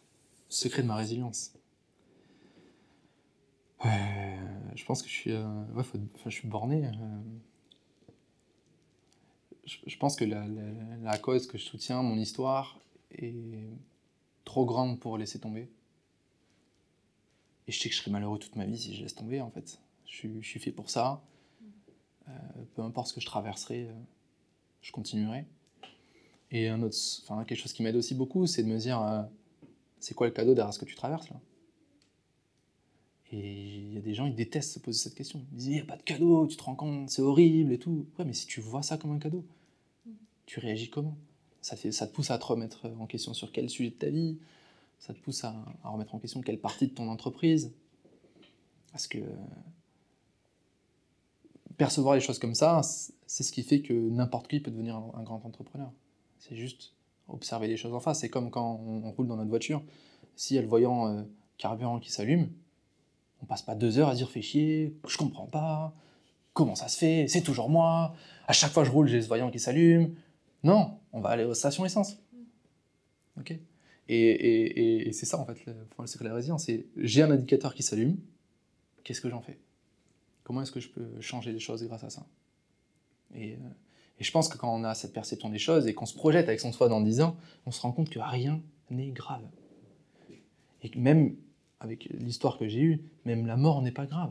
Tout ce qui naît est là pour mourir. Et moi, je sais que j'ai envie de partir en me disant j'ai fait les choses, j'ai pas réussi, j'ai tenté les choses. Il m'est arrivé un truc en 2019, donc c'était ma deuxième tournée. J'étais content, en première tournée, je l'ai faite en train. Mhm. Ça a été euh, ouf. première, première date, 3 heures de retard du train. Je suis arrivé en, en courant dans la salle, il y avait déjà les gens. Je Sympa. c'était horrible, mais j'étais là. Et donc je me suis dit, année prochaine, je m'achète une voiture et je fais ma tournée en voiture. Donc l'année d'après, euh, je m'achète ma, ma Vegan 4, là j'étais tout content. Je fais ma tournée avec... euh, mais j'ai deux exemples de, de résilience là-dedans. Un exemple de résilience dans cette tournée-là. Euh, mais pendant cette tournée, j'ai pris 4 jours de pause dans le Jura. Et euh, je roule dans, dans cette voiture que j'avais depuis 2-3 mois, quoi. Et, et je, je roule, je dis putain, d'où t'en viens là Tu roules avec une voiture qui est payée par ta boîte, c'est extraordinaire. T'es en pleine tournée, t'as des clients, ça se développe. Et j'ai eu une sensation bizarre. C'est qu'à un moment, je me suis dit, ça y est, je peux partir. Tu vois, c'est bizarre. en fait, je me suis dit, par rapport à la promesse que je me suis faite quand j'ai perdu mon ami, c'est bon en fait. T'as eu un accomplissement. Je me dis, ça y est, j'ai pas réussi comme je, pouvais avoir envie de réussir à ce moment-là. Mais Antoine, t'as une boîte, t'accompagnes des gens à transformer leur vie, t'es en tournée, t'es dans ta voiture, tu fais un petit road trip super sympa, là, j'étais dans le Jura, c'était magnifique. Je me dis, en fait, c'est bon. Je, pense que là, à ce moment-là, j'ai accompli ce que très peu de gens vivent dans leur vie, en fait. Ce qu'on a accompli dans leur vie, c'est vivre avec leur cœur et que ça marche. Et, et... ouais, ça, je trouve ça très important. Parce qu'en fait, après, j'ai un peu changé ma perception des choses. Je me dis que maintenant, c'est du bonus. Je me dis, ça y est, en fait, là, je peux partir. Genre, j'ai pas envie, c'est pas l'idée. Mais je me dis, en fait, si là, ben, comme mon pote, je me lève un matin et que c'est ma dernière journée, j'aurai pas de regrets. J'aurais pas vécu pour rien. Quoi. Exactement. Et euh, un exemple de résilience à ce moment-là, pareil, si on observe les indicateurs. Euh, donc, je suis à Lille, je donne une conférence à Lille, et le surlendemain, je donne une conférence à Dijon. Et je me dis, bon, ben, j'ai une nuit où j'ai rien, enfin, j'ai pas, pas de conférence ce soir-là, et j'ai une cliente qui fait une conférence à Strasbourg. Donc, je me suis dit, je vais aller la voir. Je dors chez ma tante, et pour aller la voir en conférence, je vide mon sac. Ordinateur, clé USB, non pas clé USB, vous allez voir c'est l'important. Euh, ordinateur, euh, le petit truc euh, pour pointer et changer les slides, je vide tout mon sac. Je vais à la conférence chez ma cliente, je rentre et le lendemain je pars. Et euh, la Renault que j'avais, les clés en fait, euh, quand on s'éloigne de la voiture, ça fermait la voiture automatiquement. Je mettais les clés dans la poche. Et pendant tout le, toute la tournée, j'avais prévu deux jeux de clés au cas où j'en perds un, j'en sais rien. Et à chaque fois, il fallait que je pense à la fermer manuellement. Parce que comme il y avait une clé dans la voiture, Ah elle, oui. se, elle se fermait pas. Puis à un moment, je vais une aire d'autoroute, je pars et elle se ferme. C'est bizarre que ça soit fermé la voiture. Je dis bon, peut-être qu'elle a- elle est intelligente, elle a compris que ça fait une semaine que je roule, deux semaines que je roule et que. Et puis euh, je m'arrête, je fais un poste pied, je repars en voiture. Et puis c'est trop d'intelligence, c'est bizarre quand même. Et une demi-heure avant d'arriver à Dijon, je me dis oh putain, ma clé elle est chez ma tante. Il y avait quoi à côté de ma clé Mon ordinateur avec mes slides? Et je dis mais j'ai tout oublié. Je regarde l'heure. Je dis, j'aurai jamais le temps de faire l'aller-retour, même si je roule à 160. Et là, je pète un plomb. Je dis, mais comment je vais faire? Il y a 25 personnes qui m'attendent à Dijon. J'ai rien. Euh, et donc là, je vis une émotion forte, indicateur, qui, ça, voyant qui s'allume, panique. Et à un moment, je me dis, ça ne changera rien. Ta tante ne peut pas venir Mais même si- mais même si elle vient- même si elle vient- Non, parce qu'elle bossait. Donc c'était euh, dans leur maison, fermée à clé, sans personne. Donc- et même si elle Et venait. t'as rien sur un drive. Ah, tu, vois, tu, vois, tu vois. Et donc, je, des je- solutions. mais, mais- mais je, je Première étape, c'est de toute façon, tu, là, t'étais pas en phase de trouver une solution, t'étais en, en crise, quoi. Ouais, Ouais. mais en même temps, c'est intéressant parce qu'il faut vivre l'émotion. Les gens qui refoulent leurs émotions, c'est pas une solution non plus. Donc, je, je, je, je pète un plomb dans la voiture. Je dis, mais t'es con, mais comment t'as pu faire ça et tout. Et moi, je me dis, mais attends, t'arrives à Dijon, tu ne peux rien faire. Donc, je me calme et je dis, maintenant, trouve des solutions. Je contacte des gens que je savais qu'ils allaient venir me voir. T'as pas un ordi à me dépanner et tout. Ouais, c'est bon, je te prends le Mac et tout. C'est bon parce que j'avais la clé USB dans mon sac. Ah, Parce que j'avais euh, au cas où une clé USB. Pas fini, j'arrive à l'hôtel où je faisais la conférence, je dis bonjour, monsieur Redel pour la conférence. Euh, non. J'ai réservé, j'ai payé, euh, mais je trouve pas, mais vous allez trouver, je suis désolé, mais dans une heure, il y a les gens qui arrivent. Et euh, un quart d'heure, la personne cherche, elle me dit c'est bon, on l'a trouvé, c'est vrai, on l'avait oublié. Donc je me retrouve à ranger la salle avec elle pour euh, tout elle préparer. préparée? Alors que moi j'aime bien aller à l'hôtel, euh, je prends ma douche, je me fais un peu de sport et après je me fais un temps de méditation. Donc je fais du cardio et après je me calme pour euh, euh, mettre en mouvement mon corps. Je ne peux pas faire ça, mais c'est pas grave. Le gars arrive avec son ordi, je branche ma clé USB, il n'y a rien dessus. Parce que je l'avais formaté pour faire la mise à jour de la, la Renault. Et je dis, Antoine, t'as t'as tout enchaîné aujourd'hui. Et heureusement, je m'étais envoyé un mail avec les slides au cas où. Ah. Sauf que bon, le petit défaut de ça, c'est que je mets toujours mes slides au- à jour en fait en fonction de mes conférences et de, des retours que j'ai, etc. Donc j'avais les, les toutes premières slides, mais c'était pas grave, j'ai quand même pu faire ma conférence. Mais le lendemain, j'ai, je suis remonté à Strasbourg pour redescendre à, à Lyon, quoi. Euh, Après, aujourd'hui, dans le pire des cas, même si tu te retrouves sans ordi, sans clé, sans machin, je suis sûre que tu peux quand même animer une salle. oui, mais complètement. Même, oui, mais même à l'époque, j'aurais pu le faire. En, en soi, j'aurais pu très bien me dire, euh, ok, bah, je, je me débrouille. C'est juste que c'est une béquille qu'on a, on a l'habitude de s'appuyer dessus Exactement. et du coup, euh, Exactement. Et ça, c'est aussi une, une, euh, une notion de résilience parce que euh, y a une situation, mais il faut faire avec. Et, euh, et en vrai, en vrai, c'est pas grave. Il n'y a rien de grave dans la vie. Rien. Et je connais des gens euh, qui. euh, je connais une personne, euh, là on va rentrer dans des sujets un peu plus délicats, mais je connais quelqu'un qui a, qui a perdu sa femme à la naissance de son enfant et qui dit euh, c'est la plus belle chose qui me soit arrivée de ma vie. Et il le dit parce qu'en fait, aujourd'hui il est spécialisé pour la gestion du deuil, mais en fait il a, il a réussi à, à, à faire de tout ce qui nous arrive dans la vie un cadeau. Comment est-ce que je peux faire en sorte que cet événement qui vient de m'arriver, peut-être la plus belle chose qui peut m'arriver dans ma vie? Plutôt que de partir dans un cercle infernal qui peut nous emmener très loin.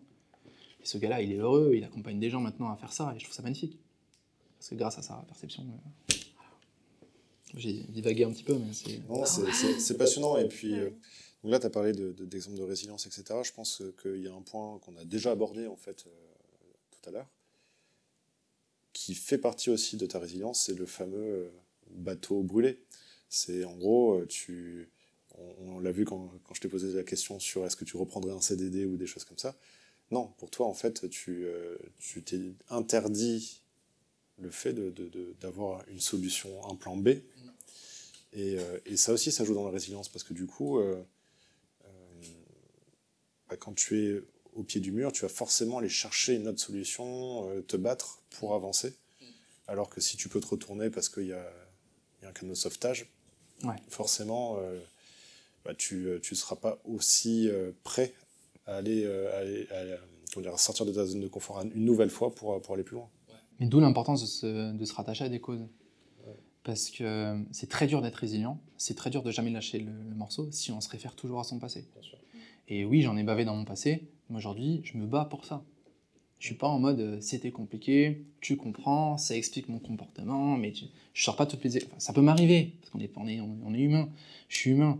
Mais euh, c'est de dire non, mais en fait, je vais me servir de mon passé pour soutenir des causes. Ouais. Et ça, ça donne une sacrée force aussi, parce qu'on on pense plus que. On ne pense pas qu'à soi, on pense aussi à, à tout ce qu'on peut partager et créer autour de soi.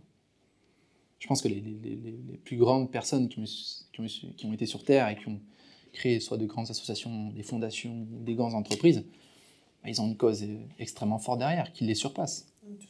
Et je pense que la plupart des gens échouent parce qu'ils pensent trop à eux dans leur boîte. Ouais, mais qu'est-ce qu'ils vont penser de moi? Mais qu'est-ce qu'on s'en fout qu'ils vont penser de toi? Pense à, ton, pense, à, pense à ton projet et à tout l'impact que Ouais, ça peut avoir. c'est- facile d'en rire, on en rit aujourd'hui, et encore. Euh, quand on se met face à une caméra pour faire une story ou un truc comme ça, bah, on, la revoit deux, on la revoit deux, trois fois avant de la publier. Ouais, peut- mais C'est Qu'est-ce peut-être. qu'on va penser de moi? Est-ce que je peux aborder ce sujet-là? Mais, mais en fait, ça peut être, ça peut être aussi une, une bonne façon de se dire attends, si là je me connais à tous les clients qu'on peut aider via cette vidéo et l'impact qu'on peut avoir derrière, ok, tu vas peut-être bugger deux, trois fois devant ta vidéo, mais tu vas quand même le faire. bah, oui. Il y a des gens qui vont dire oui, mais en fait, j'ai pas fait parce que j'ai honte de moi. Oui, mais c'est que ton message, il est pas assez grand. C'est que ta cause, elle est pas assez grande. Et que ton ego personnel est plus grand que ça. Et là, il y a un vrai problème. Et, et- et aujourd'hui, je suis intimement convaincu que la plupart des entrepreneurs se loupent parce qu'ils pensent trop à eux. Ils pensent beaucoup trop à eux. Ils pensent pas assez à leurs clients. Ils pensent pas assez euh, à, à- à tout le mouvement qu'ils peuvent créer. C'est intéressant ce que On tu est là pour servir nos clients, on n'est pas là pour leur plaire. Tout à fait. Il y a beaucoup, euh, beaucoup d'entrepreneurs qui Ah, vont se lancer pour les mauvaises raisons aussi. Mm. Pour euh, vouloir être riche, pour euh, etc. Mais non, en fait, c'est pourquoi tu te bats? Qu'est-ce que tu apportes à tes clients? Ouais. De toute façon, les gens qui veulent se lancer pour être riches, ils abandonnent. Tu ne l'es pas au début. Donc, si au bout de deux ans, ta boîte, elle n'a pas décollé, tu abandonnes. Ouais, faut accepter. Hein. Après, voilà, Ouais. c'est pas parce qu'on on, on- on se lance dans une boîte pour une mauvaise raison qu'il faut arrêter, parce qu'on peut changer la raison en Bien fait, sûr. qui fait que entrepris. C'est pas figé. ouais. Ouais, c'est ça. Ça, ça. Parce que je, je pense qu'on a tous entrepris pour des raisons qui ne sont pas forcément saines non plus. Moi, j'ai- entrepris pour ma gueule, pour ma liberté, pour gagner de l'argent, etc. Euh, et après, il y a eu ce- ce- ce- cette cause-là qui est devenue plus grande, et c'est ce qui a fait que ben, j'ai pu faire ma tournée ou des choses comme ça. Exactement. Donc, euh, Mais il faut le, faut l'attraper euh, au vol, euh, prendre, prendre ce qu'il y a à prendre au bon moment, quoi. Exactement. Il faut euh, euh, ouais, prendre conscience que euh, tout, le monde va attirer des clients, mais si on prend la métaphore de l'aimant, l'aimant il, repousse autant qu'il attire. Et pour oser repousser, oser attirer, il faut se sortir de la matrice d'une certaine manière. Et, et il faut avoir une position qui, qui va filtrer. Ok, donc les questions du tac au tac. Première question, est-ce que tu es plus recrutement ou prestataire externe? Euh, prestataire externe pour lancer une boîte, j'ai envie de dire. Faut tester les choses. Après, euh, si je pense plus long terme, je pense recrutement parce que j'ai envie de contribuer aussi. Euh, ça crée peut-être plus de stabilité dans le système aussi.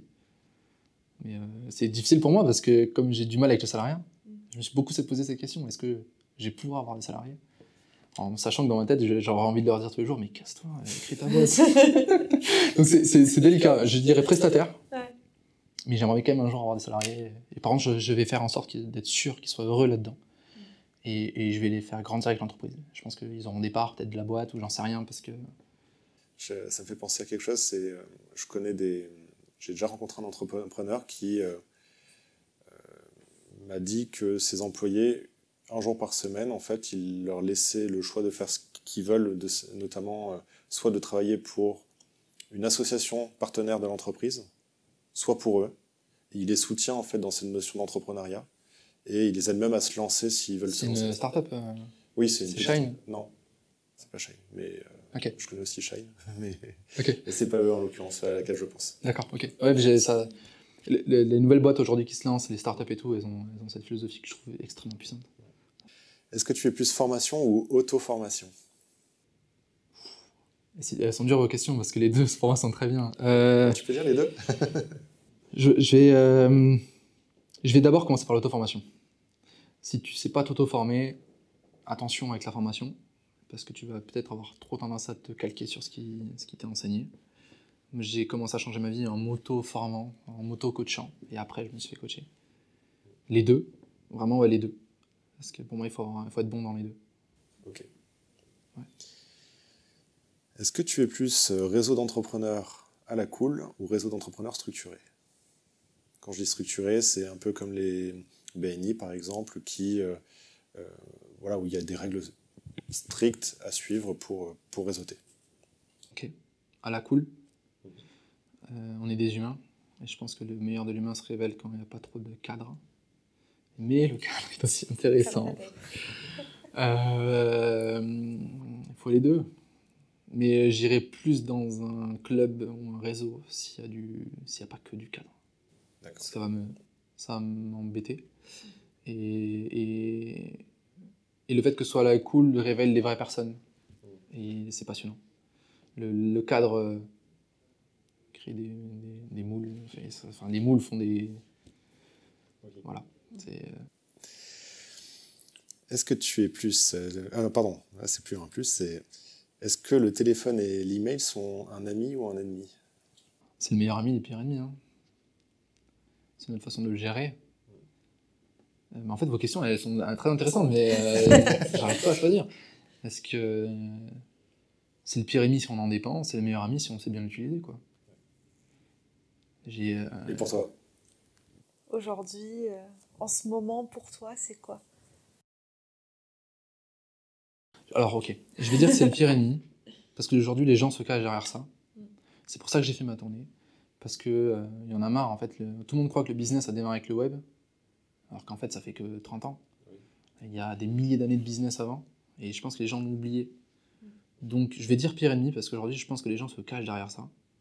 Ça devient une belle excuse pour ne euh, pas faire de, projets audacieux.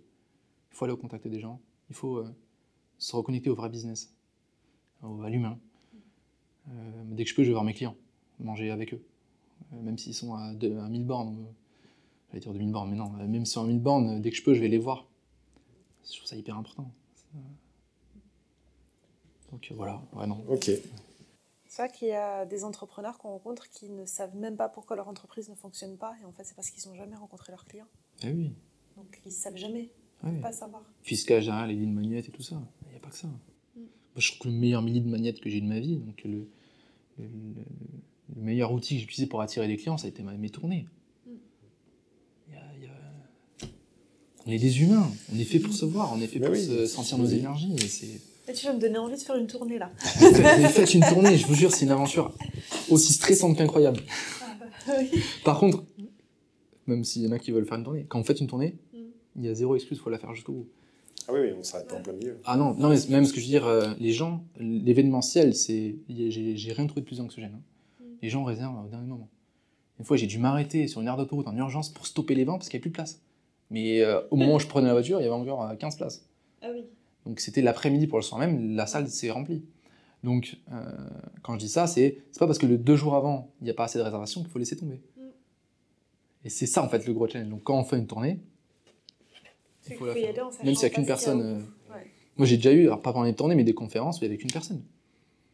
C'est horrible. Mais il faut le faire. Parce que... Oui, on ne peut pas lui, lui dire, bah, finalement, on annule. Quoi. Ouais, et puis, euh, si on attend qu'il y a du monde, on le fait pour qui? C'est qu'on le fait, c'est qu'on le fait pour ça. Alors si on dit bah, c'est une personne, très bien, il n'y aura qu'une personne, elle va se faire coacher pendant deux heures, c'est très bien pour elle. Tant mieux pour elle, tant pis pour les autres. Elle a gagné, hein. Elle a gagné. Ouais, ouais, non mais c'est voilà, ah c'est ça on a, on a Alors, est-ce que, tu es, euh, est-ce que tu as une journée type ou un chaos organisé? Un chaos organisé. Je vois, j'ai fait une journée type, euh, ça n'a pas, tenu, pas tenu plus de trois jours. Je me suis ennuyé, ennuyé pardon. Et, euh, ah Je crois comprendre que cette notion de cadre, ça fait plusieurs fois que ça revient, mais la notion de cadre, que ce soit le salariat, que ce soit le, mm. le réseau d'entrepreneurs, là on parle de, de journée type. En fait, c'est quelque chose que tu, qui ne marche pas avec toi. Non, par contre, voilà, mes premiers rendez-vous, je les prends qu'à 10 heures. Voilà, entre... Tu as des grandes lignes. Oui. C'est-à-dire que euh, mes, mes, coachings démarrent toujours à 10 heures. Entre 10 heures et 8 heures, en général, c'est du temps où je fais du deep work, c'est-à-dire que je, fais mon one thing. Si j'ai une chose à faire, c'est à ce moment-là. J'ai plus de notifications, je suis vraiment dans ma bulle. Euh, et après, par contre, pas de rendez-vous après 18 heures. Donc je coupe le soir, je coupe le week-end, euh, sauf si j'ai envie de travailler. Quand c'est un il faut qui vient, c'est non. Oui, non. Tu, ouais, ça c'est intéressant. Tu jettes les il faut, par contre, c'est euh, tiens là, euh, j'ai envie, de, j'ai envie de, bosser sur tel sujet, là tu ne t'empêches pas de, le faire. Quoi. Ouais, je suis très chiant avec mes clients pour les il faut. Euh, même moi, je, je l'emploie des fois, mais quand quelqu'un me dit il faut, je dis non, t'as envie ou. Et il n'y a que, je digresse un petit peu, mais il y a un cas où le il faut marche pour moi c'est après être passé par un filtre de trois questions. Parce que le il faut, il m'a servi quand j'ai quitté mon boulot. Il m'a servi quand j'ai fait ma tournée. Parce qu'il y a des moments où j'avais pas envie. J'étais tellement pétrifié que c'était pas de l'envie qu'il fallait, c'était le il faut qui allait me faire avancer. Euh, première question. Est-ce que ma décision, elle est guidée par ma mission, de pourquoi je, fais les choses? Oui. Est-ce qu'elle est validée par mes valeurs? Oui. Et est-ce qu'elle me fait peur? Oui. Si c'est trois oui, il faut foncer. Là, c'est un il faut. Parce que la raison ou l'émotionnel peut prendre le dessus dans ces moments-là. Et ça, faut pas l'écouter. Il faut y aller. Mais il faut être sûr, et c'est, en fait, c'est la complexité des choses, c'est qu'il faut être sûr de bien connaître sa mission. Il faut être sûr de connaître ses valeurs. Moi, je passe deux heures par valeur avec mes clients, et des fois quatre heures. Parce que c'est pas juste un mot, c'est une énergie, c'est des ressentis internes, c'est une histoire, c'est un avenir, c'est plein de choses. Et la plupart des gens ne connaissent ni leur identité, ni leurs valeurs, tous ces, ces tas de choses-là, donc c'est très dur de prendre des décisions. Et c'est très dur de valider ces trois questions-là. Donc voilà. Mais oui, oui, oui, il faut que tu y ailles. Peu importe ce qui va se passer, tu dois le faire. Merci. C'est un bon conseil. Alors, lecture vidéo ou podcast? Podcast. Je peux. Euh, alors, moi, je suis un geek. J'aime beaucoup jouer aux jeux vidéo. Et euh, je suis capable de. Si je joue 12 heures dans la semaine, je vais écouter 12 heures de podcast. Donc, j'ai euh, appris à, étudier mon fonctionnement et je sais que j'ai une bonne mémoire visuelle et auditive. Et quand j'écoute un podcast euh, en, jouant, ça me fait des, des moyens mémotechniques. Mmh. Je, je sais qu'en passant là, ça imprime quelque chose que je viens d'entendre. Donc ouais, surtout podcast. Euh, ouais, surtout podcast. Lecture, euh, c'est marrant parce que je lis presque plus par rapport à avant. J'ai beaucoup, beaucoup, beaucoup lu. Tu as cité pas mal de livres. oui, c'est ça. Ouais. Euh, j'ai énormément lu à mes débuts dans l'entrepreneuriat, je lis presque plus aujourd'hui. Mhm. J'ai arrêté de me flageller avec ça. Aujourd'hui, je suis plus sur des podcasts, c'est très bien. Et puis voilà. Donc aujourd'hui, c'est le podcast. C'est un podcast recommandé? Euh, Moi, j'aime bien. Euh, il s'appelle plus. Euh, Six French Doers. Alors, il faut une interview de 4-5 heures, 6 heures des fois. J'adore. T'es pas obligé de changer du coup, euh, de, sélectionner le prochain podcast quand t'es en train de jouer, c'est ça? Alors j'écoute, ouais déjà, c'est très pratique. Mais j'aime en fait, euh, j'aime les formats longs parce qu'on peut vraiment aller au fond de la personne. Mm. Euh, j'écoute quasiment jamais de podcast qui dure moins de 30 minutes. Parce que pour moi, c'est, on va sur la surface. Moi, quand je vois un podcast qui dure 5 heures, je dis c'est parfait. Là, je vais comprendre l'histoire de la personne. On va, ah ouais. Tous les sujets vont être abordés. Mm. Et il y a eux que j'aime bien. Il y a Génération Do It Yourself qui font aussi des podcasts d'une heure et demie, deux heures, trois heures. Euh, ils interviewent des. Euh, c'est Mathieu Stéphanie, il interviewe des entrepreneurs, euh, des fondateurs de start-up, plein de choses comme ça. et, et il y en a d'autres, j'ai pas les noms, parce que des fois je vois les vidéos, je sais même pas qui, qui le fait. Mais, moi, franchement, je vois une interview qui dure 4 heures, je clique dessus. ok. Comme quoi, nous, on n'est pas si long que ça. sur des pépites. Comment? Comme quoi, on n'est pas si long que ça. Ouais, oui, tout à fait. J'ai jamais été euh, fait ou été dans une interview qui dure 4 heures, ça va être intense. Euh, mais euh, je crois que j'en ai fait 6h30. Ah ouais. Là, c'était long quand même. Là, c'était long. Et, et, pendant un temps, j'écoutais les podcasts dans la voiture. Je ne le fais plus parce que je, je... Frustration de pas En fait, maintenant, j'adore la voiture. Non, c'est pas ça. J'adore la. Je, roule beaucoup, mais j'adore euh, la voiture parce que c'est un moment où j'ai des idées. Mhm. Et si j'écoute un podcast, je ne peux pas avoir d'idées. Enfin, qui viennent de moi. Donc j'écoute la musique maintenant. Et quand tu as des idées en voiture, tu t'arrêtes, tu demandes à, OK Google de, prendre des notes Comment ça se passe? Euh, Non, je médite dessus pendant une demi-heure, une heure. Et puis, en général, je l'oublie pas. Ouais, ouais, je l'oublie pas. Et si je l'oublie, c'est que c'était pas une si bonne idée. Enfin, c'est ce que je me dis. parce que tu disais que tu avais toujours un petit carnet sur toi à tes débuts, donc c'est pour ça que. Bah, Aujourd'hui, j'ai les, euh, j'ai, j'ai des outils de prise de notes sur le portable. Mhm. Euh, en voiture. Bon, après, j'ai la Tesla, donc je peux être l'autopilote. J'avoue, des fois, je mets l'autopilote pour euh, vite noter les trucs. Okay. c'est une technique. Ouais, ouais. La voiture est assez fiable pour ça, donc ça va. Je profite pour poser la question parce qu'on l'a pas encore eu, mais à quel type de jeu tu joues euh, j'aime beaucoup les jeux en monde ouvert, mhm. euh, où tu peux faire ce que tu veux. Pas de cadre. si tu veux faire la quête, tu l'as fait. Si tu veux te promener, des fois je me balade pendant deux heures. Skyrim, des choses comme ça. Skyrim, j'ai pas joué, mais c'est plus les euh, Assassin's Creed. J'aime bien les Far Cry aussi. Je joue beaucoup à Minecraft aussi. Ça peut être perçu comme un jeu pour enfants, mais moi, ah, ça nourrit mon côté créatif. J'adore. Je peux passer une journée entière sur Minecraft à construire des châteaux. C'est très bien. Et là, j'écoute des podcasts en même temps. D'ailleurs, j'écoute surtout des podcasts en, en, jouant à Minecraft parce que c'est c'est pas un jeu euh, c'est un, un, jeu qui libère la créativité, je trouve ça. Oui, parce que s'il y a un dialogue dans un jeu, tu forcément tu vas focaliser à un moment donné ton ta concentration sur ce dialogue pour le comprendre et comprendre les enjeux de l'histoire, etc. Et donc tu vas forcément décrocher un petit peu de ce qui, ce qui est dit dans le podcast. En fait, il n'y a, que deux jeux auxquels je joue euh, en écoutant des podcasts. D'accord. C'est Minecraft mhm. et Dofus. Ok. Alors Dofus, a été, c'est le pire et le meilleur dans ma vie. Ça a été ce fameux jeu auquel j'étais addict au collège. Je ne sais pas si vous connaissez, mais euh, dans ce jeu-là, moi, j'ai, ruiné ma vie dans ce jeu, dans mon enfance. Aujourd'hui, j'y joue d'une autre manière. C'est le deux seuls jeux où je vais peut-être podcast parce qu'il n'y a pas de, il y a pas de narration. Tu fais un peu ce que tu veux si des fois j'entends un truc dans un podcast, je peux très bien me dire bah, pendant 10 minutes je joue plus et j'écris parce que ça m'a marqué. Mais un jeu comme Assassin's Creed ou Far Cry, tu ne peux pas écouter de podcast. Parce que sinon tu meurs toutes les 5 secondes. Et tu n'as rien compris à l'histoire. Et tu n'as rien compris à l'histoire. Et, moi j'adore pleurer dans des jeux en fait. J'adore quand les jeux m'emportent. Et, euh, et, ça c'est un truc que je m'en suis beaucoup voulu hein, au début. Je dis tu peux pas être entrepreneur et jouer aux jeux vidéo. C'est interdit.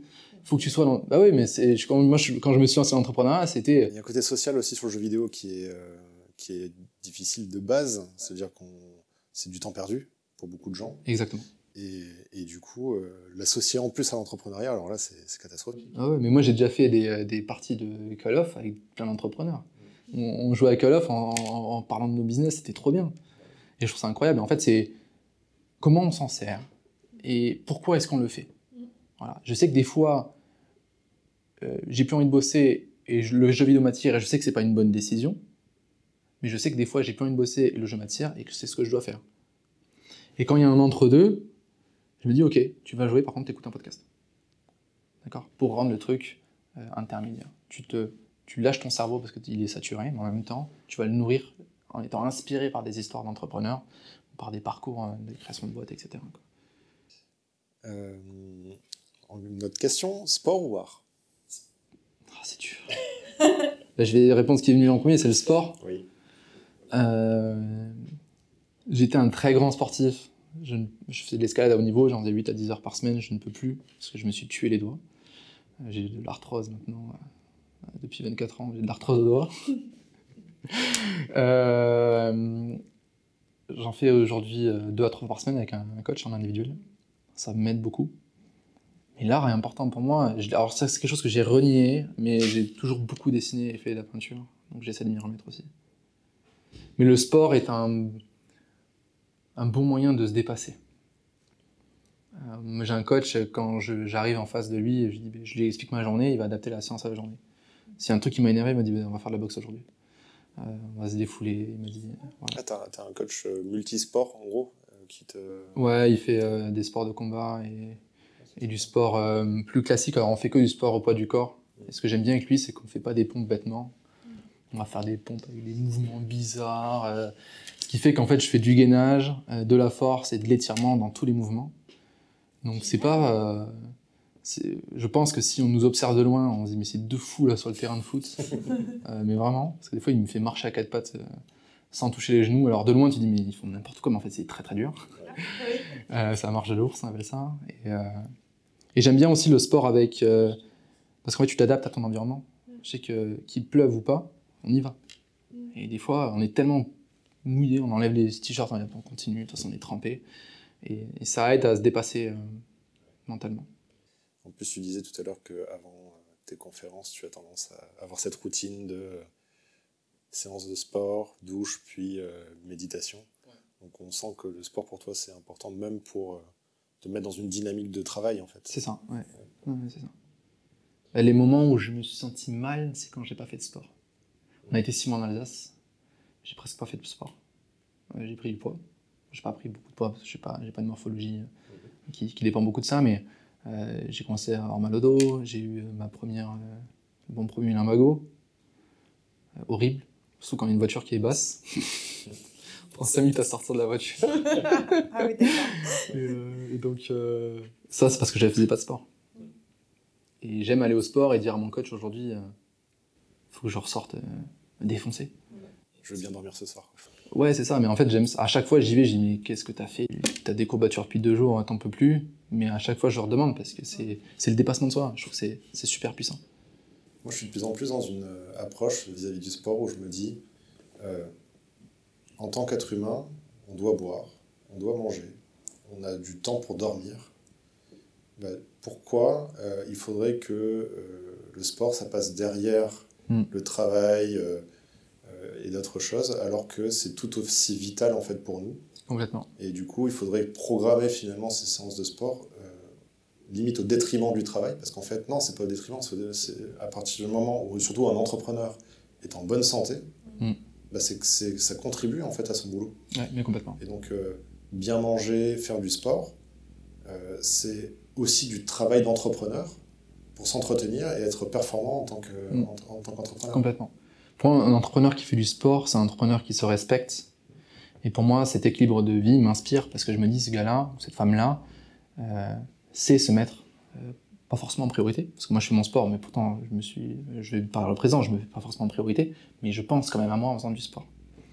Donc, euh, et puis c'est un moment de, de, tu penses pas au, bu- au business, tu penses pas au problème, tu penses à, à l'instant présent, quoi. Mais comment dire, même quand tu as une grande entreprise, que tu as des employés, etc.,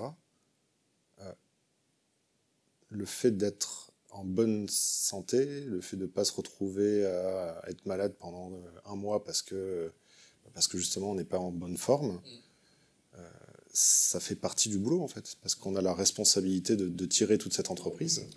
Et donc euh, c'est notre devoir d'être en bonne santé. De, Mm. C'est l'équilibre, la recherche de l'équilibre. Si tu peux pas sortir deux heures, on va dire deux fois ou trois fois dans la semaine, euh, t'es pas capable de sortir deux semaines à être malade. Donc euh, vaut mieux euh, les prendre que- ces deux heures euh, de temps en temps. Quoi. Mais ouais, et le sport, c'est une maîtrise de soi aussi. C'est qu'on on ose poser un temps pour soi, on ose poser un temps pour sa santé, et c'est un, un- un bon élément de maîtrise. C'est que je, je sais, euh, parce que forcément, moi, comme tout le monde, quand on va au sport, on a la flemme. Ah, mais attends, mais là j'ai des dossiers à faire, euh, ou j'ai pas envie, je suis fatigué. Moi, c'est déjà arrivé d'aller au sport avec une migraine et de ressortir en pleine forme. Moi, J'aime bien dire que le, le- le pire moment, le, moment où je suis le moins motivée au sport, c'est le moment où je dois ouvrir la porte de mon appart. Euh, ouais, mais c'est ça. Après, quand t'es arrivé, c'est bon. Après, une fois que... Il y a, il y a ce, je ne suis pas cro- croyant, euh, je ne suis pas affilié à une religion, mais j'ai- j'aime bien certains principes qui vont dire bah, donner pour recevoir.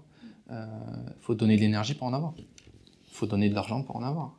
Il faut donner du temps pour en avoir. Souvent, quand on veut mieux gérer son temps, bah, il faut passer des heures à réorganiser. C'est ça. Oui, non, mais tu as, entièrement raison. Et voilà, moi, j'élargis, là on parlait de, de sport, mais j'élargis même euh, au sommeil, au repos, ne serait-ce que le repos. Euh, c'est vrai que beaucoup de jeunes entrepreneurs peuvent prendre ce risque de se dire, bah non, il faut travailler, travailler, travailler, travailler pour réussir. Bah, parfois, euh, faire une sieste, euh, se coucher plus tôt. Prendre des vacances. Prendre des vacances. Lâcher son, son stylo pendant un week-end et son ordinateur. Bah, ces temps-là, c'est des temps qui vont être plus bénéfiques derrière pour euh, l'entreprise, pour euh, la créativité, pour plein de choses, que si euh, bah, tu les avais utilisés à, être productif. Complètement. Et j'ai un, si, je peux me permettre, hein, prendre un peu de temps, mais j'ai vécu un truc il y a quelques mois, qui est pour moi un truc que j'ai eu du mal à, di- à digérer, mais qui était la conséquence d'être borné en fait pour sa boîte. C'est que en juin, j'ai fait un accident sur l'autoroute, je me suis endormi sur l'autoroute.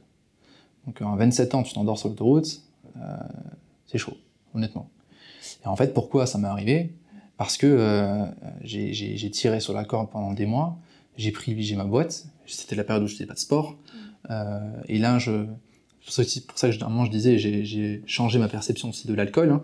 c'est qu'aujourd'hui, je ne prends plus d'alcool en semaine, je n'ai jamais été euh, alcoolique ou autre, mais je suis très, je suis très hédoniste, et puis j'aime bien les bons alcools, les bons whisky, les bons vins, et avant, j'avais pas forcément de limite par rapport à ça. Et la semaine avant l'accident, j'ai eu euh, bah, soirées d'entrepreneur. Et à chaque fois, bah, tain, bah, deux, trois verres de vin, euh, un petit whisky à la fin, etc. Et puis, euh, forcément, quand on, le moindre, quasiment le moindre verre qu'on a ne procure pas un bon sommeil. Donc j'ai accumulé la fatigue. Euh, je suis parti à 6 heures de Paris pour arriver en Alsace, monter la voiture parce que c'était en plein déménagement. Bref, j'ai accumulé en fait plein de moments où je me suis mis de côté. J'ai eu l'ego qui m'a dit ah c'est bon, euh, tu vas y arriver. Puis en fait, euh, j'ai appris que euh, si on peut s'endormir sur l'autoroute, même si on pense que ça ne nous arrivera jamais. Et, moi, ça a fait un, écho extrêmement fort à mon ami, hein, parce que je lui dis, mais en fait, Antoine, hein, tu te rends pas compte, hein, mais la vie t'a filé une chance, là. Parce que la voiture, j'ai eu 5 mois de réparation, hein, je l'ai récupérée il y a 10 jours. hein. Donc, ouais, c'était c'était violent. Et, euh, et je me dis, euh, c'est con. Parce que si j'avais plus été là, alors oui, je vous ai dit tout à l'heure, c'est bon, je peux Quand tu partir. dis que tu t'es endormi, c'est pas juste. En fait, t'as eu un accident. Je me suis endormi et la voiture elle est partie dans la rambarde et, et voilà. Heureusement qu'il y a eu personne dans l'accident, mais. Ah, je suis. je Ça, ça a tapé quoi. Ça a tapé, les- tout le côté de la droite de la voiture tu était foutu. Tu devais hein. être vraiment, euh, vraiment, vraiment fatigué, quoi. Ah oui, oui, oui. Bah, J'étais euh, en autopilote sur la, la voiture et je me suis d'abord endormi avec l'autopilote. Et je me suis dit, bon, bah, tu vas t'arrêter à la prochaine aire, t'enlèves l'autopilote, comme ça, c'est toi qui conduis. Deux minutes après, je suis j'étais contre la. Et, euh, et c'est fou parce que je, je pensais jamais que ça m'arrivait. Je- Moi, je, je disais même, les gens qui sont dans l'autoroute, ils abusent. Des fois, je galère à m'endormir le soir alors que je suis fatigué, je suis dans un lit, c'est pas m'endormir dans une voiture. Mais en fait, le corps, à un moment, il, il te dit, mec, c'est pas toi qui contrôle. hein. C'est, c'est moi qui vais te. Et en fait, j'ai eu beaucoup de mal à bosser ce- l'été parce qu'en fait, je voulais pas re-rentrer dans un cycle qui était le même de la croissance à tout prix. Donc euh, retenez ça. Si vous voulez vous lancer, euh, reposez-vous. C'est, mais c'est super important. C'est super important. C'est, c'est même fondamental. Fondamental. Si mon accident peut euh, aider des gens à prendre conscience qu'ils sont pas tout puissants et que euh, prendre soin de son corps et de son énergie, c'est important, bah, tant mieux en fait. Bah, du coup, c'est ma dernière question. Quel conseil tu donnerais à un, à un entrepreneur qui se lance? Un seul, parce que je sais qu'on a Ouais. l'habitude d'en donner plein. Ouais, j'en ai plein qui sont venus en tête. Alors, je vais, je vais en donner un qui peut être dur. Mais qui est pour moi une, une réalité à laquelle il faut être prêt à faire face. Si t'es pas prêt à attendre 3 ans que ta boîte elle démarre, commence pas. Tant que t'es pas prêt à, en- à en baver pendant 3 ans, ne démarre pas. C'est un peu le principe de euh, se préparer au pire et espérer le meilleur. Et ce conseil, il est dur parce que j'en ai vu euh, en baver. Et il est tombé au bout d'un an. Et j'ai dit, mais c'est trop bête. Moi, j'ai mis deux ans et demi à, à ce que ma boîte elle commence à décoller. Heureusement que j'ai attendu. Donc, ouais, mon conseil, c'est ça. Il peut être violent, mais c'est une réalité. C'est la réalité. C'est une réalité.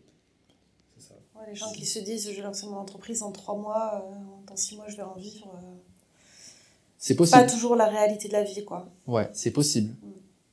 Mais c'est- Mais on a de meilleures chances de réussir. Pardon? C'est Ouais, possible, voilà. mais c'est un sur combien? C'est, c'est, c'est, euh, il faut pas oublier que dans l'entrepreneuriat, il y a de la chance, une partie de chance. Tu parlais tout à l'heure de ta tournée, tu as provoqué ta chance grâce à la tournée, mais le fait qu'il y ait des gens qui viennent te voir, etc., il y a aussi une part de chance, Bien entre sûr. guillemets. Euh, donc, il y a la chance qui joue, et la chance, hein, il faut, comment dire, faut aller la chercher, mais elle peut mettre un peu de temps à arriver. Il faut planter des graines, il faut faire des choses. Et c'est euh, trois ans, je pense qu'effectivement, c'est un bon, c'est un bon moment pour se dire, si au bout de trois ans, il n'y a vraiment rien, pour se dire, bon, euh, je vais peut-être me remettre en question. Ça ne veut pas dire arrêter l'entrepreneuriat, hein, mais ça veut dire euh, peut-être arrêter l'idée en cours. Mais, mais avant trois ans, en fait, potentiellement, il peut rien se passer. ouais. Je peux utiliser une métaphore hein, encore originale. C'est pas grave si je dis quelques petits gros mots. hein. C'est bon Ok. Euh, T'as parlé de, de, de semer des graines, planter des graines. Et moi, je trouve ça hyper intéressant de percevoir les choses dans leur globalité. En fait pendant ces trois ans-là, ces trois possibles années-là de croissance, on va planter des graines. Et il va se passer plusieurs choses. Il y a des graines qui vont être mauvaises et qui ne vont rien donner. Ou alors qui vont, même pire, donner du, des mauvaises herbes qu'il faudra après débarrasser. Il faut aussi prendre conscience que des fois on va planter des bonnes graines qui vont être piquées par des oiseaux.